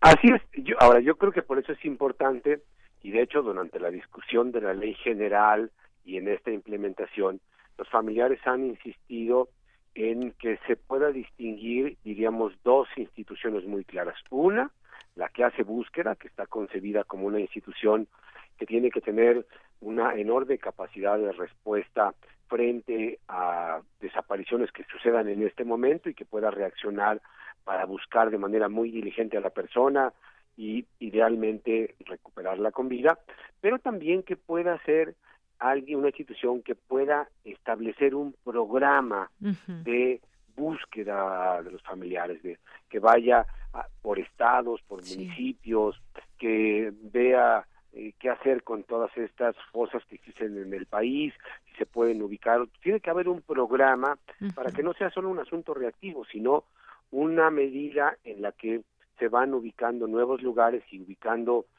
restos posiblemente, pero eso tiene que estar muy en sincronía con el sistema también eh, de identificación forense, porque ya lo ya lo hemos vivido. Gracias a la labor de los familiares, pues se han ubicado muchísimos restos, según el informe que dio el anterior comisionado, más de 26 mil restos están eh, identificados o se tienen datos, pero no se ha podido hacer la confronta entre esos restos y las personas que buscan porque no tenemos un sistema para eso. Pues creo que también va a tener que hacer un proceso de cómo de manera muy rápida se puede ir avanzando en la identificación de esos restos para ver si algunos de ellos corresponden con las personas que se buscan. Pero esto es lo que tiene que ver con búsqueda e identificación. Y otra parte es la que tiene que ver con la investigación de estos delitos. ¿Quiénes pudieron cometerlos? ¿Cuál fue la razón? Y sobre todo poder construir una investigación que permita acusar a personas, a miembros de la delincuencia organizada, a autoridades que pudieran ser cómplices, para plantear también pues que no solo se buscan a las personas, hay que encontrarlas, pero también que se castiga a los responsables de esta pues enorme tragedia nacional que son el que hoy oficialmente se puede hablar de más de 40 mil personas desaparecidas. Exacto, es exactamente eh, Edgar, una tragedia que de pronto por allí está algún anuncio a través de, los medios que un hijo o una hija se despidan de sus padres, de sus familiares y simplemente ya no regresaron. Es increíble que eso pueda suceder. Como bien dices, hay unas 40 mil personas desaparecidas registradas y unas 1.100 fosas clandestinas y alrededor de 26 mil cuerpos sin identificar. Esto habla pues de una descomposición terrible en el país. Estos 11 puntos que justamente hacías alusión y que presentó Alejandro Encinas, eh, pues habla, por ejemplo, de la reinstalación del Sistema Nacional de Búsqueda, por ejemplo, creo que es un primer paso. Eh, también eh, las comisiones locales de búsqueda, decías al principio, tiene que haber una coordinación con las autoridades, y no de qué manera se puede avanzar. Estamos hablando también de un presupuesto, por ejemplo, de un protocolo que se debe seguir de investigación y de búsqueda que muchas veces pues no han ayudado las autoridades a buscar, a tomar en sus manos esa búsqueda con los familiares. Muchas veces han sido los familiares los que los que tienen que llevar a cabo estas acciones, Edgar. Así es, efectivamente. De hecho, hace un par de semanas concluyó lo que ha sido la experiencia de la Cuarta Brigada Nacional de Búsqueda, que es un esfuerzo colectivo de los familiares de varios estados, que en este caso fueron la Guerrero, a apoyar a los colectivos de ese estado para buscar eh, en algunos puntos que ellos habían recibido información donde podía haber restos humanos y obtuvieron resultados. Pero decíamos, pero esa es una tarea que tienen que hacer las autoridades y la Comisión Nada Nacional de Búsqueda, pues, una de sus tareas fundamentales es un plan nacional de búsqueda, cómo buscar de manera ordenada, rigurosa, y sobre todo con resultados, ¿no? Que creo que eso es lo que hasta ahora no ha sucedido en el país. Así es, la atención a las víctimas. Hay personas que llevan años buscando a sus familiares, que quizás eh, pues ya no tienen la esperanza de que esté vivo, pero pues quieren saber qué sucedió, dónde está, encontrarlo vivo o muerto. Así es, es, efectivamente su derecho a la verdad, tener una respuesta de qué fue lo que pasó con su familiar y también la oportunidad de al menos recibir los restos y de acuerdo a sus creencias poder, poderle dar sepultura y preservar la memoria de su familiar. Claro. Hay una, en el punto 10, una asistencia técnica internacional. Hay acuerdos con la CID, por ejemplo, con la ACNUD, eh, con la Cruz Roja para capacitación y se pueda tener esta colaboración. Y esto... Así es, yo creo que habría que pensar en capacitación, pero creo que también hay que pensar en, otro tipo de asistencias. Ya, ya mencionaba eh, que un problema que estamos teniendo es que hay una enorme cantidad de restos no identificados. Y eso significa pues que requerimos trabajo especializado forense para eso. Algo hay en la ciudad, en el país, algunos laboratorios, pero no son suficientes. Y creo que en un momento dado podría pensarse en la colaboración de algunos países, de algunas fiscalías especializadas, del Comité Internacional de la Cruz Roja, de otros espacios, de manera que se pudiera tal vez integrar un equipo o un grupo o varios equipos de especialistas que pudieran venir a México a apoyar a nuestras instituciones para desahogar, insisto, con la mayor prontitud posible, pero también con certeza, eh, la identidad de esos restos, para entonces poder confrontar esa información con la búsqueda que se hace y al menos ver si algunos corresponden o descartar si no son, pero nos quedaría la tarea después de saber de poder ubicar a esos restos ya identificados, pues saber cuál fue la suerte que escorrieron y si también son parte del número de desaparecidos que hoy probablemente no entran en la contabilidad, porque ya hemos dicho 40 mil, poco más de 40 mil es la cifra oficial, pero los colectivos consideran que esa cifra podría ser mucho mayor. Así es.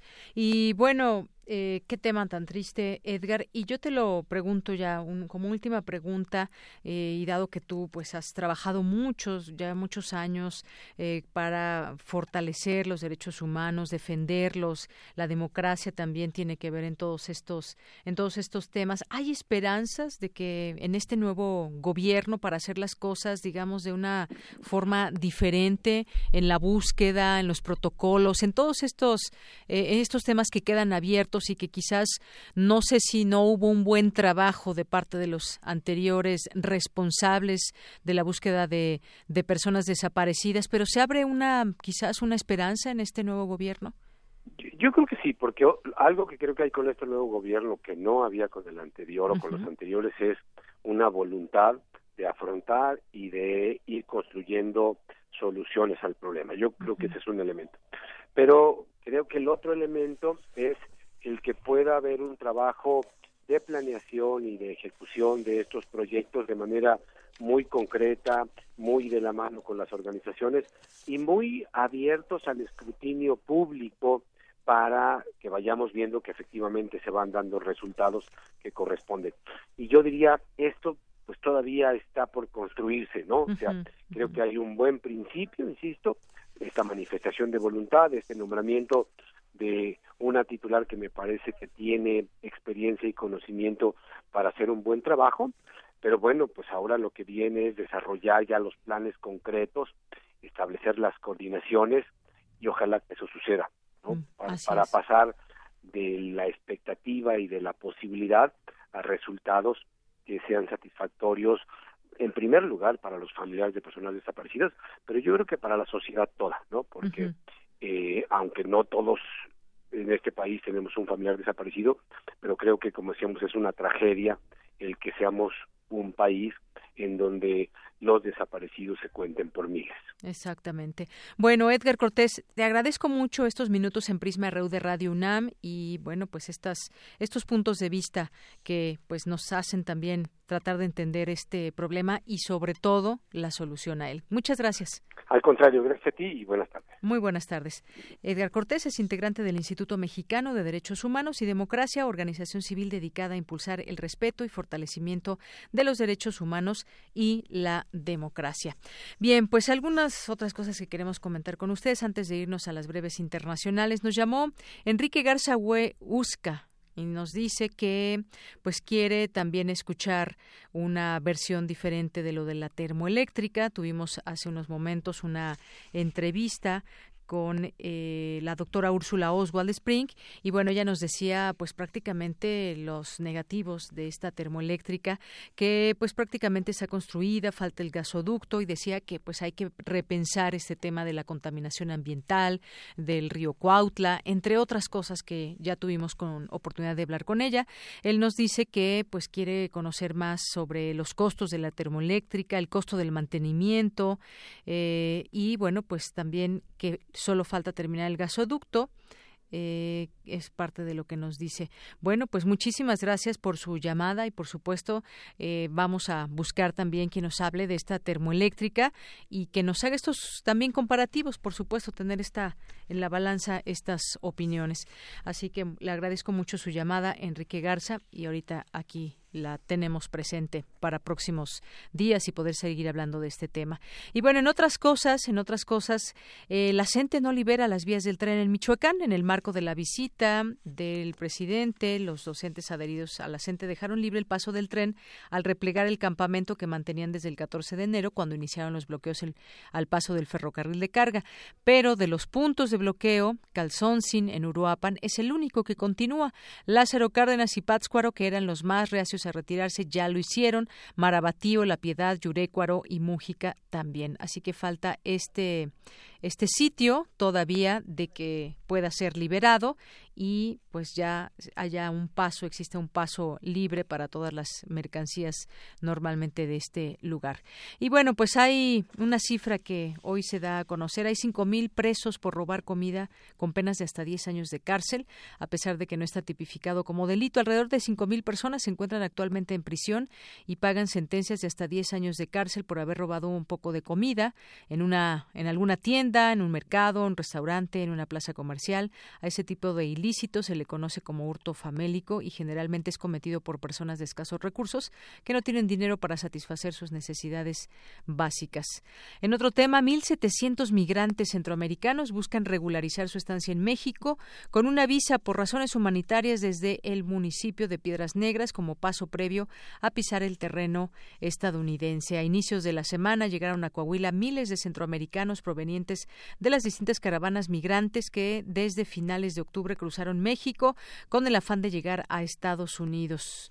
Bueno, pues ahí está este tema. Y otro para muchas veces que nos preguntamos a ver quiénes son esos que están llevando a cabo el huachicol y que pues se siguen los procesos. Bueno, pues ya el primer funcionario huachicolero de Petróleos Mexicanos fue vinculado a proceso por un juez de control del reclusorio preventivo norte por su probable responsabilidad en el delito de sustracción ilícita de hidrocarburos. La Fiscalía General de la República dio a conocer que el directivo César Miguel B era responsable del control de los ductos de combustible de la estatal. Bueno, y que investiguen también todo el dinero que pudo haber de por medio, porque este es justamente un, un desfalco muy grande que hicieron entre muchos, no solamente este presunto eh, delincuente. Bien, continuamos, son las 2 con 33 minutos. Internacional RU.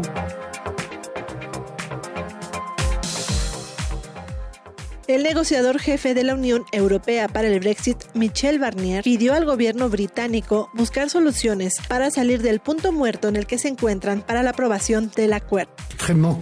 No hemos aún concluido y el tiempo que queda es extremadamente corto. El presidente de las instituciones europeas lo recordó. El acuerdo de separación tal como lo aprobamos con el gobierno de Theresa May, no contra el gobierno, sino con el gobierno. En noviembre pasado, incluye el backstop sobre Irlanda. Y es el mejor medio de asegurar un retiro ordenado del Reino Unido.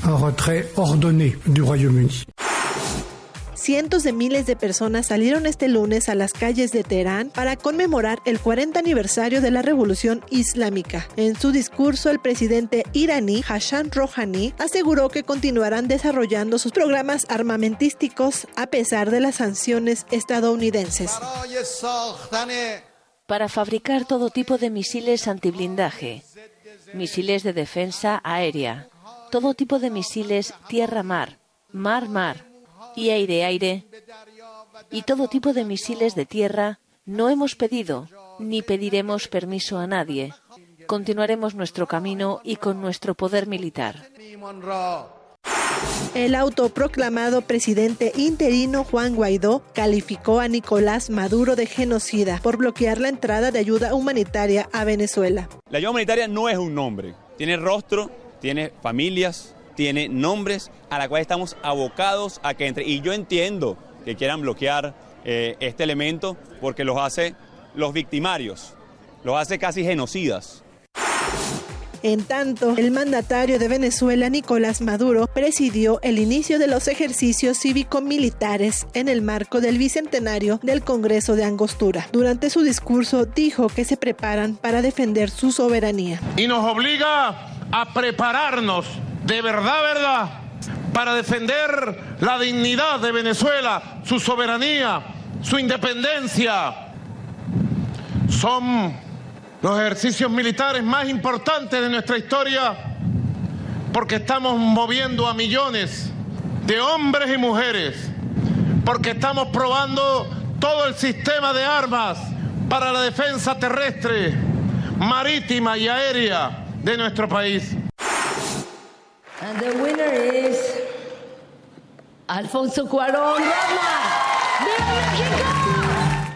La cinta Roma fue galardonada ayer con cuatro premios BAFTA en las categorías de Mejor Película, Mejor Película de Habla No Inglesa, Mejor Director y Mejor Fotografía. Habla Alfonso Cuarón. Muchas gracias. Gracias, BAFTA. Bueno, no es mucho lo que hubiera podido hacer en este filme sin las increíbles, las increíbles, las increíbles actuaciones de Marina de Tavira y Yalitza Aparicio. Gracias, gracias Marina y Yalitza. Estoy de verdad muy conmovido por el hecho de que esta película tenga tal recibimiento.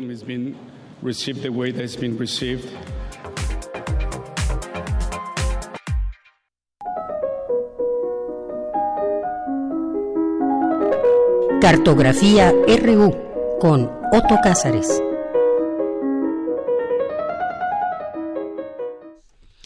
Una con 37 minutos. Ya estamos en Cartografía RU con Otto Cázares. ¿Cómo estás, Otto? Estoy muy contento y cada vez más contento de entrar con esta puntualidad porque nos da oportunidad de tener una sobremesa espléndida. Y de irnos tranquilitos en exacto, la cartografía y en las actividades. Comer de la sala. lento. Julián Carrillo. Comer lento.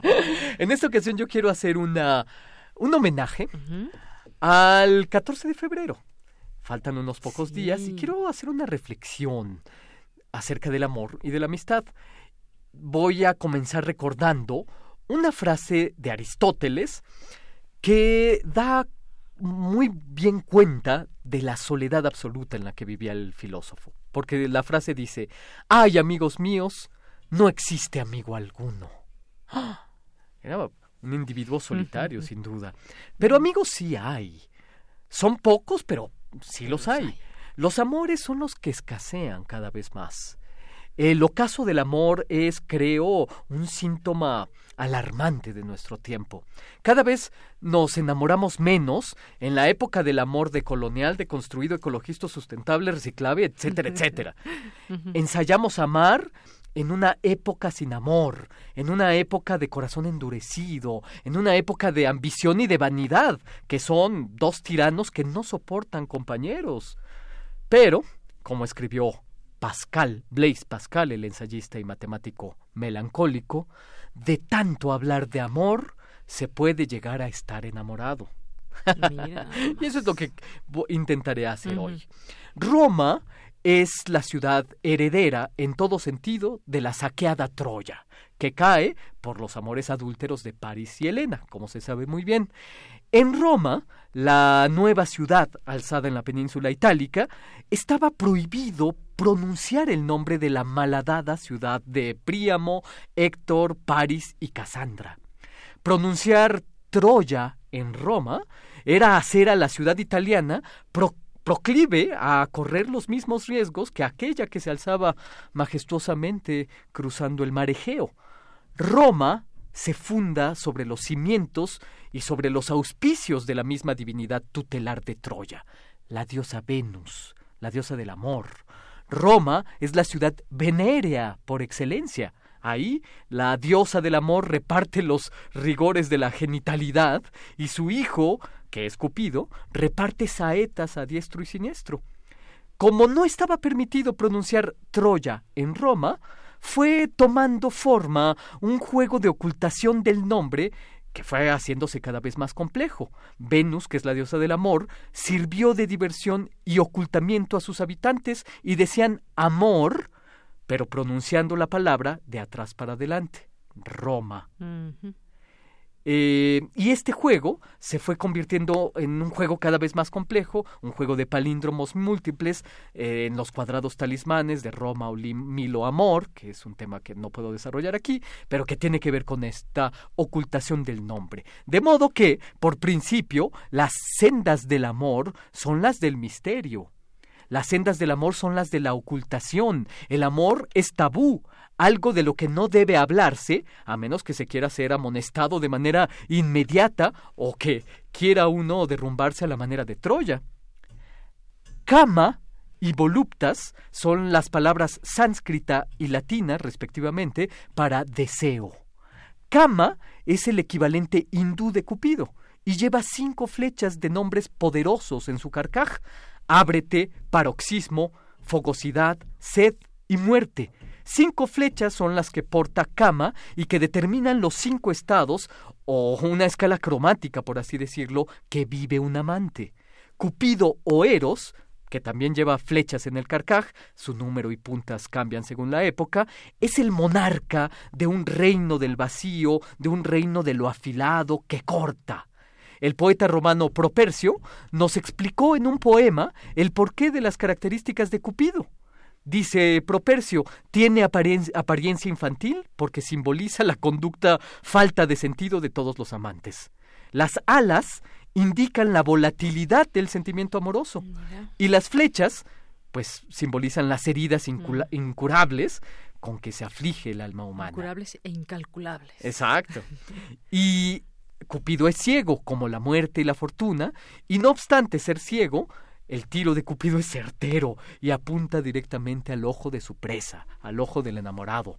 A veces se habla de un hermano de Cupido o Eros, como también se lo conoce, de nombre Anteros, y lo que uno hace lo deshace el otro.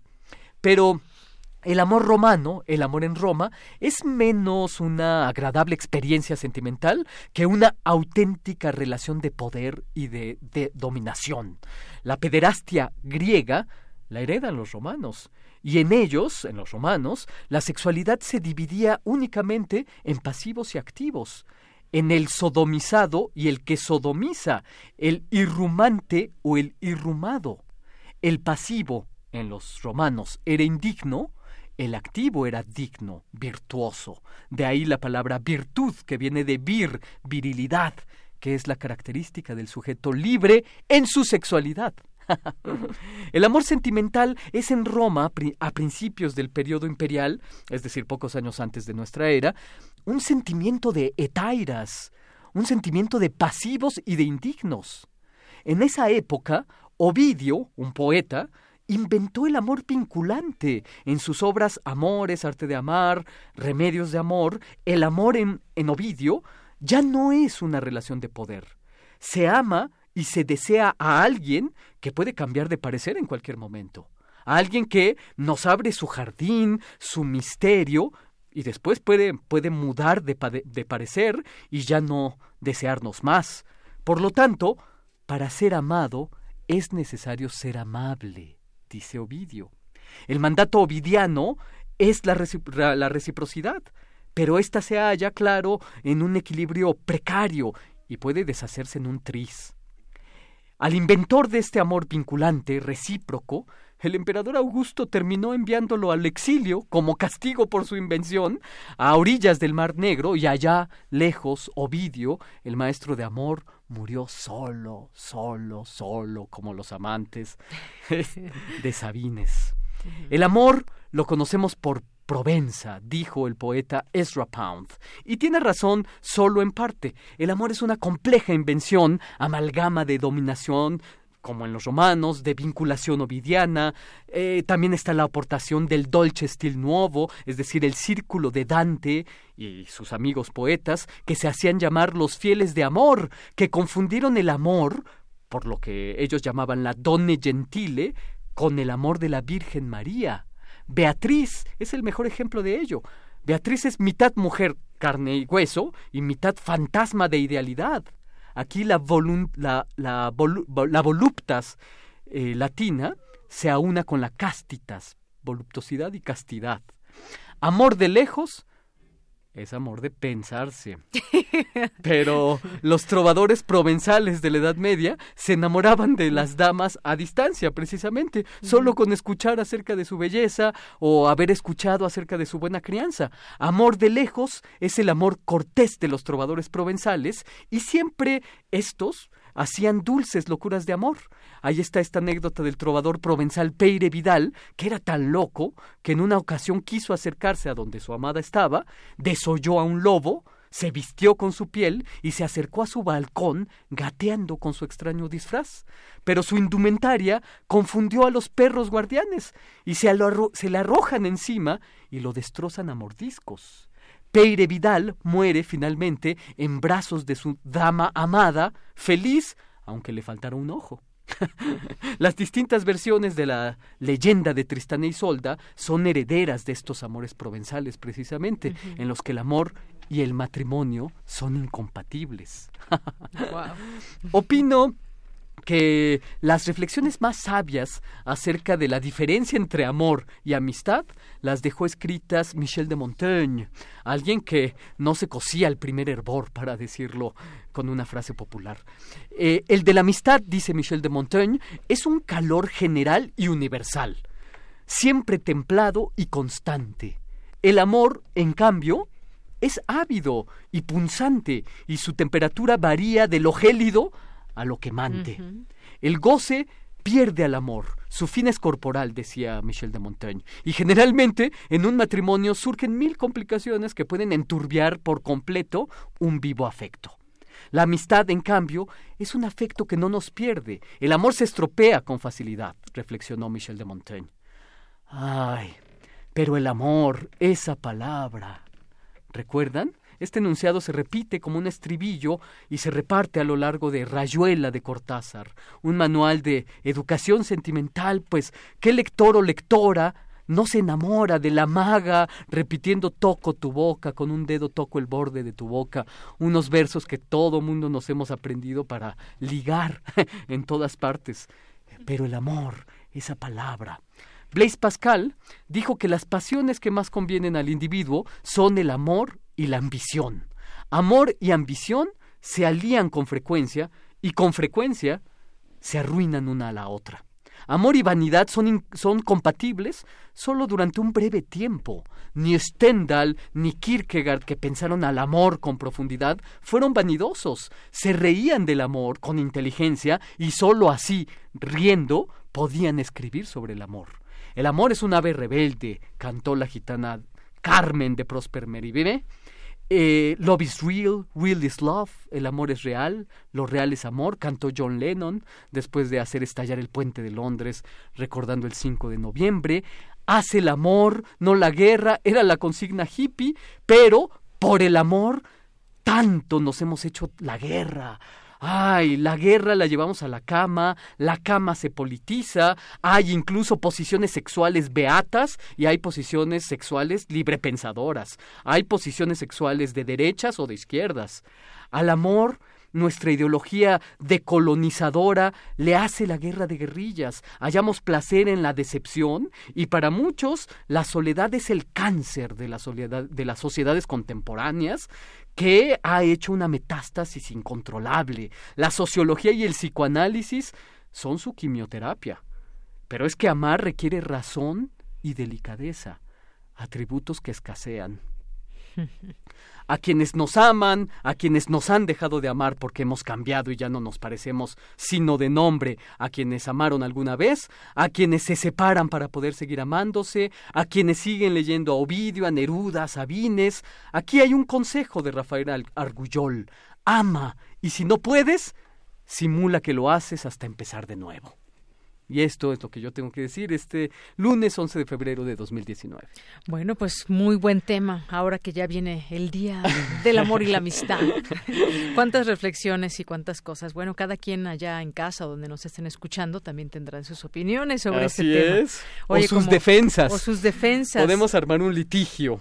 Nos dice aquí el Sargo y Quetecuani, con que Cupido es ciego, eso explica tantas cosas. Pero nos claro, en las representaciones clásicas Cupido aparece vendado y, e imagínense cuando sale de farra con su amigo muerte, entonces Cupido va tomando sus flechas y la- las va arrojando a diestro y siniestro y pues hace que todo mundo se enamore, pero unidireccionalmente, ¿no?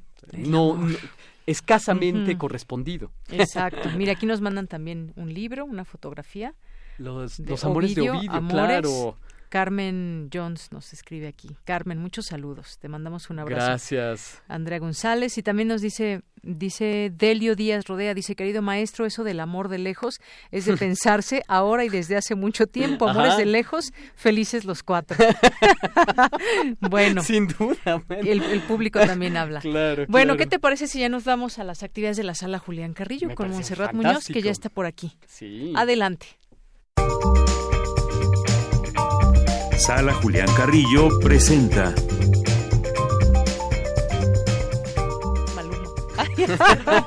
¿Se escuchó? Se escuchó, se escuchó. Se escuchó, se escuchó. Lo que te recordó el comentario de Delio. Así hay una canción, ¿no?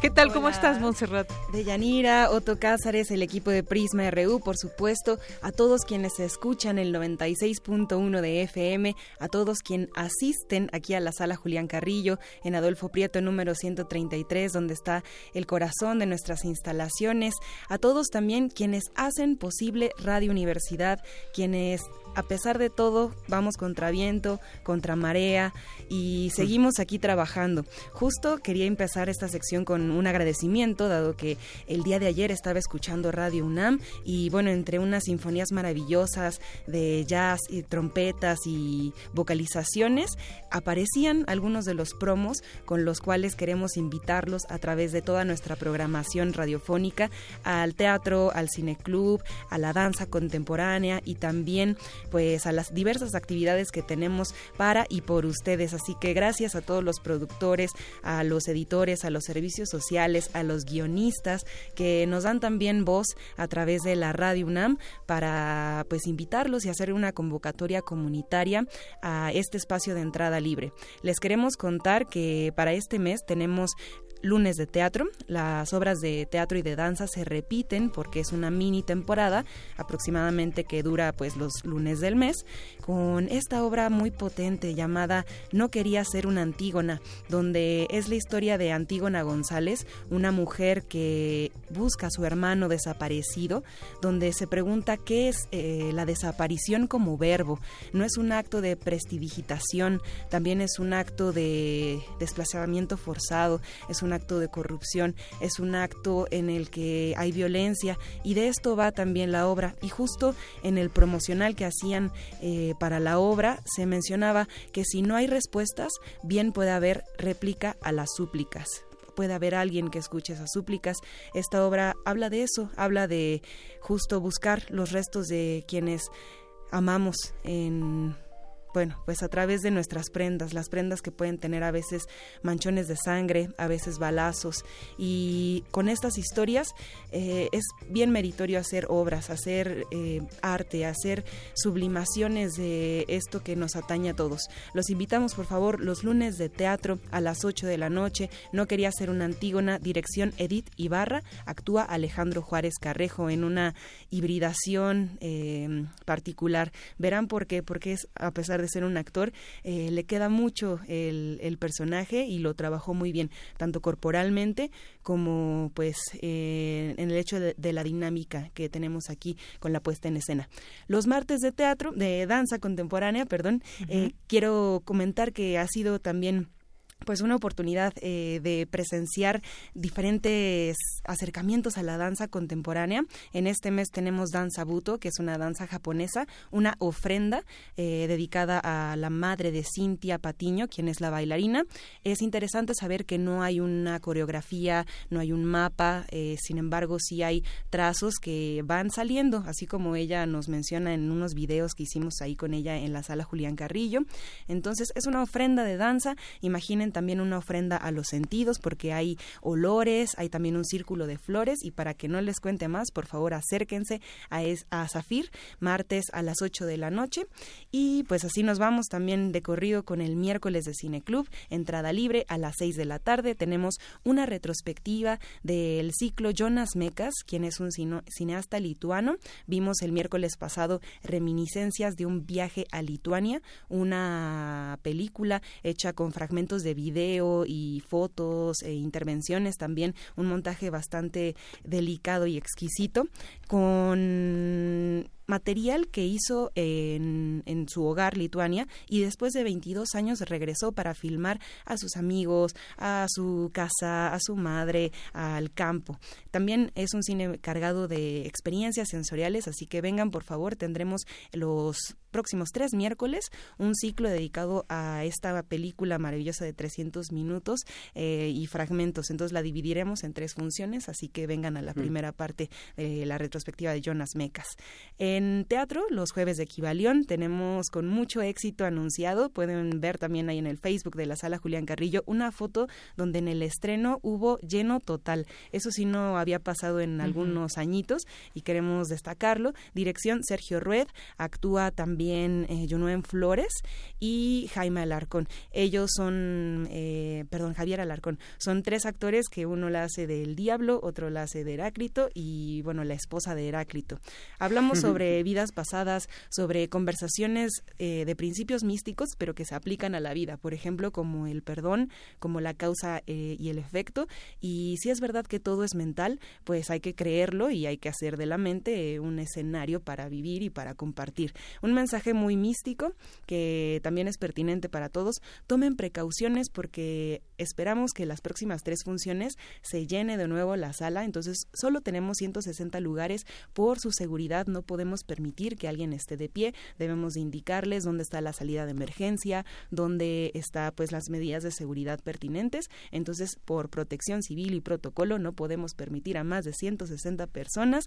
Hay lugares, hay dos lugares para personas que puedan venir en silla de ruedas o con muletas y que para todos abrimos. Esta sí es una obra para eh, adolescentes y adultos y también eh, pues niños podrían venir con la debida instrucción de los padres.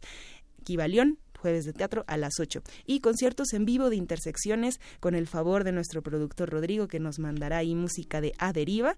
Ellos son una banda de primos inicialmente, pero también son amigos y hermanos de sangre, con creaciones como Dime Bien, sencillos como El Primo, invitados especiales. Es un folk latinoamericano alternativo, es decir, tomaron la raíz del folk y pues la adaptaron con perdón, con ritmos como la cumbia, me emocioné de, ya imaginarme bailando este viernes, em, con cumbias, con eh, también eh, de repente un sabor medio eh, bossa, tienen pasajes de muchos ritmos, por favor vengan a conocerlos este viernes de Intersecciones, los únicos conciertos a domicilio porque pueden disfrutarlos desde la comodidad de su hogar, taller, oficina, por radio universidad y también si están en otro lugar del mundo, pues en nuestra página de internet.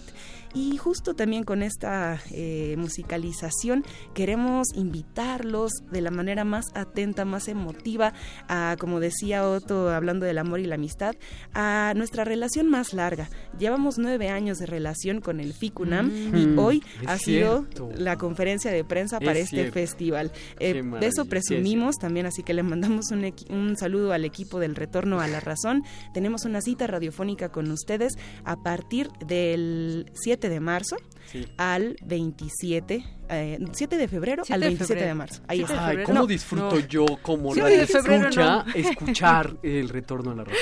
Ahí estábamos de nuevo. Tomados. tic nos esperamos con esta cita radiofónica desde el 27 de febrero al 7 de marzo. Ah, muy bien. Eso sí. Ahora, el festival será hasta el 10 de marzo. Tienen todavía días para proyectar. Hay sedes, por favor, en toda la ciudad. Búsquenlos. Ya están los promocionales en el metro, en la publicidad de la ciudad.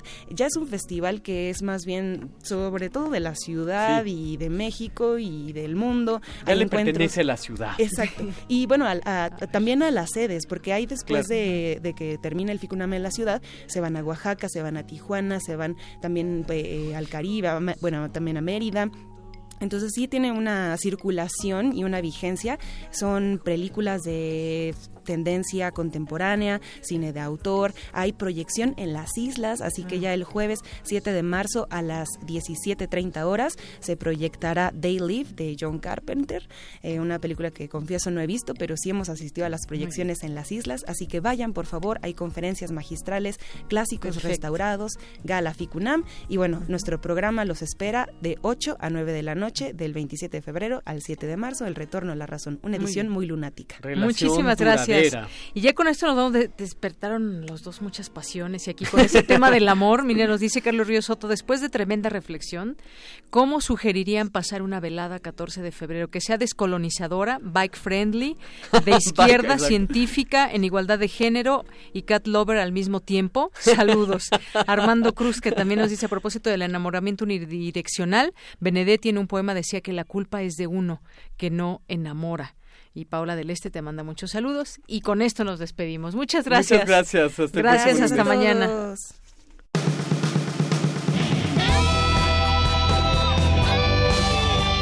Prisma RU.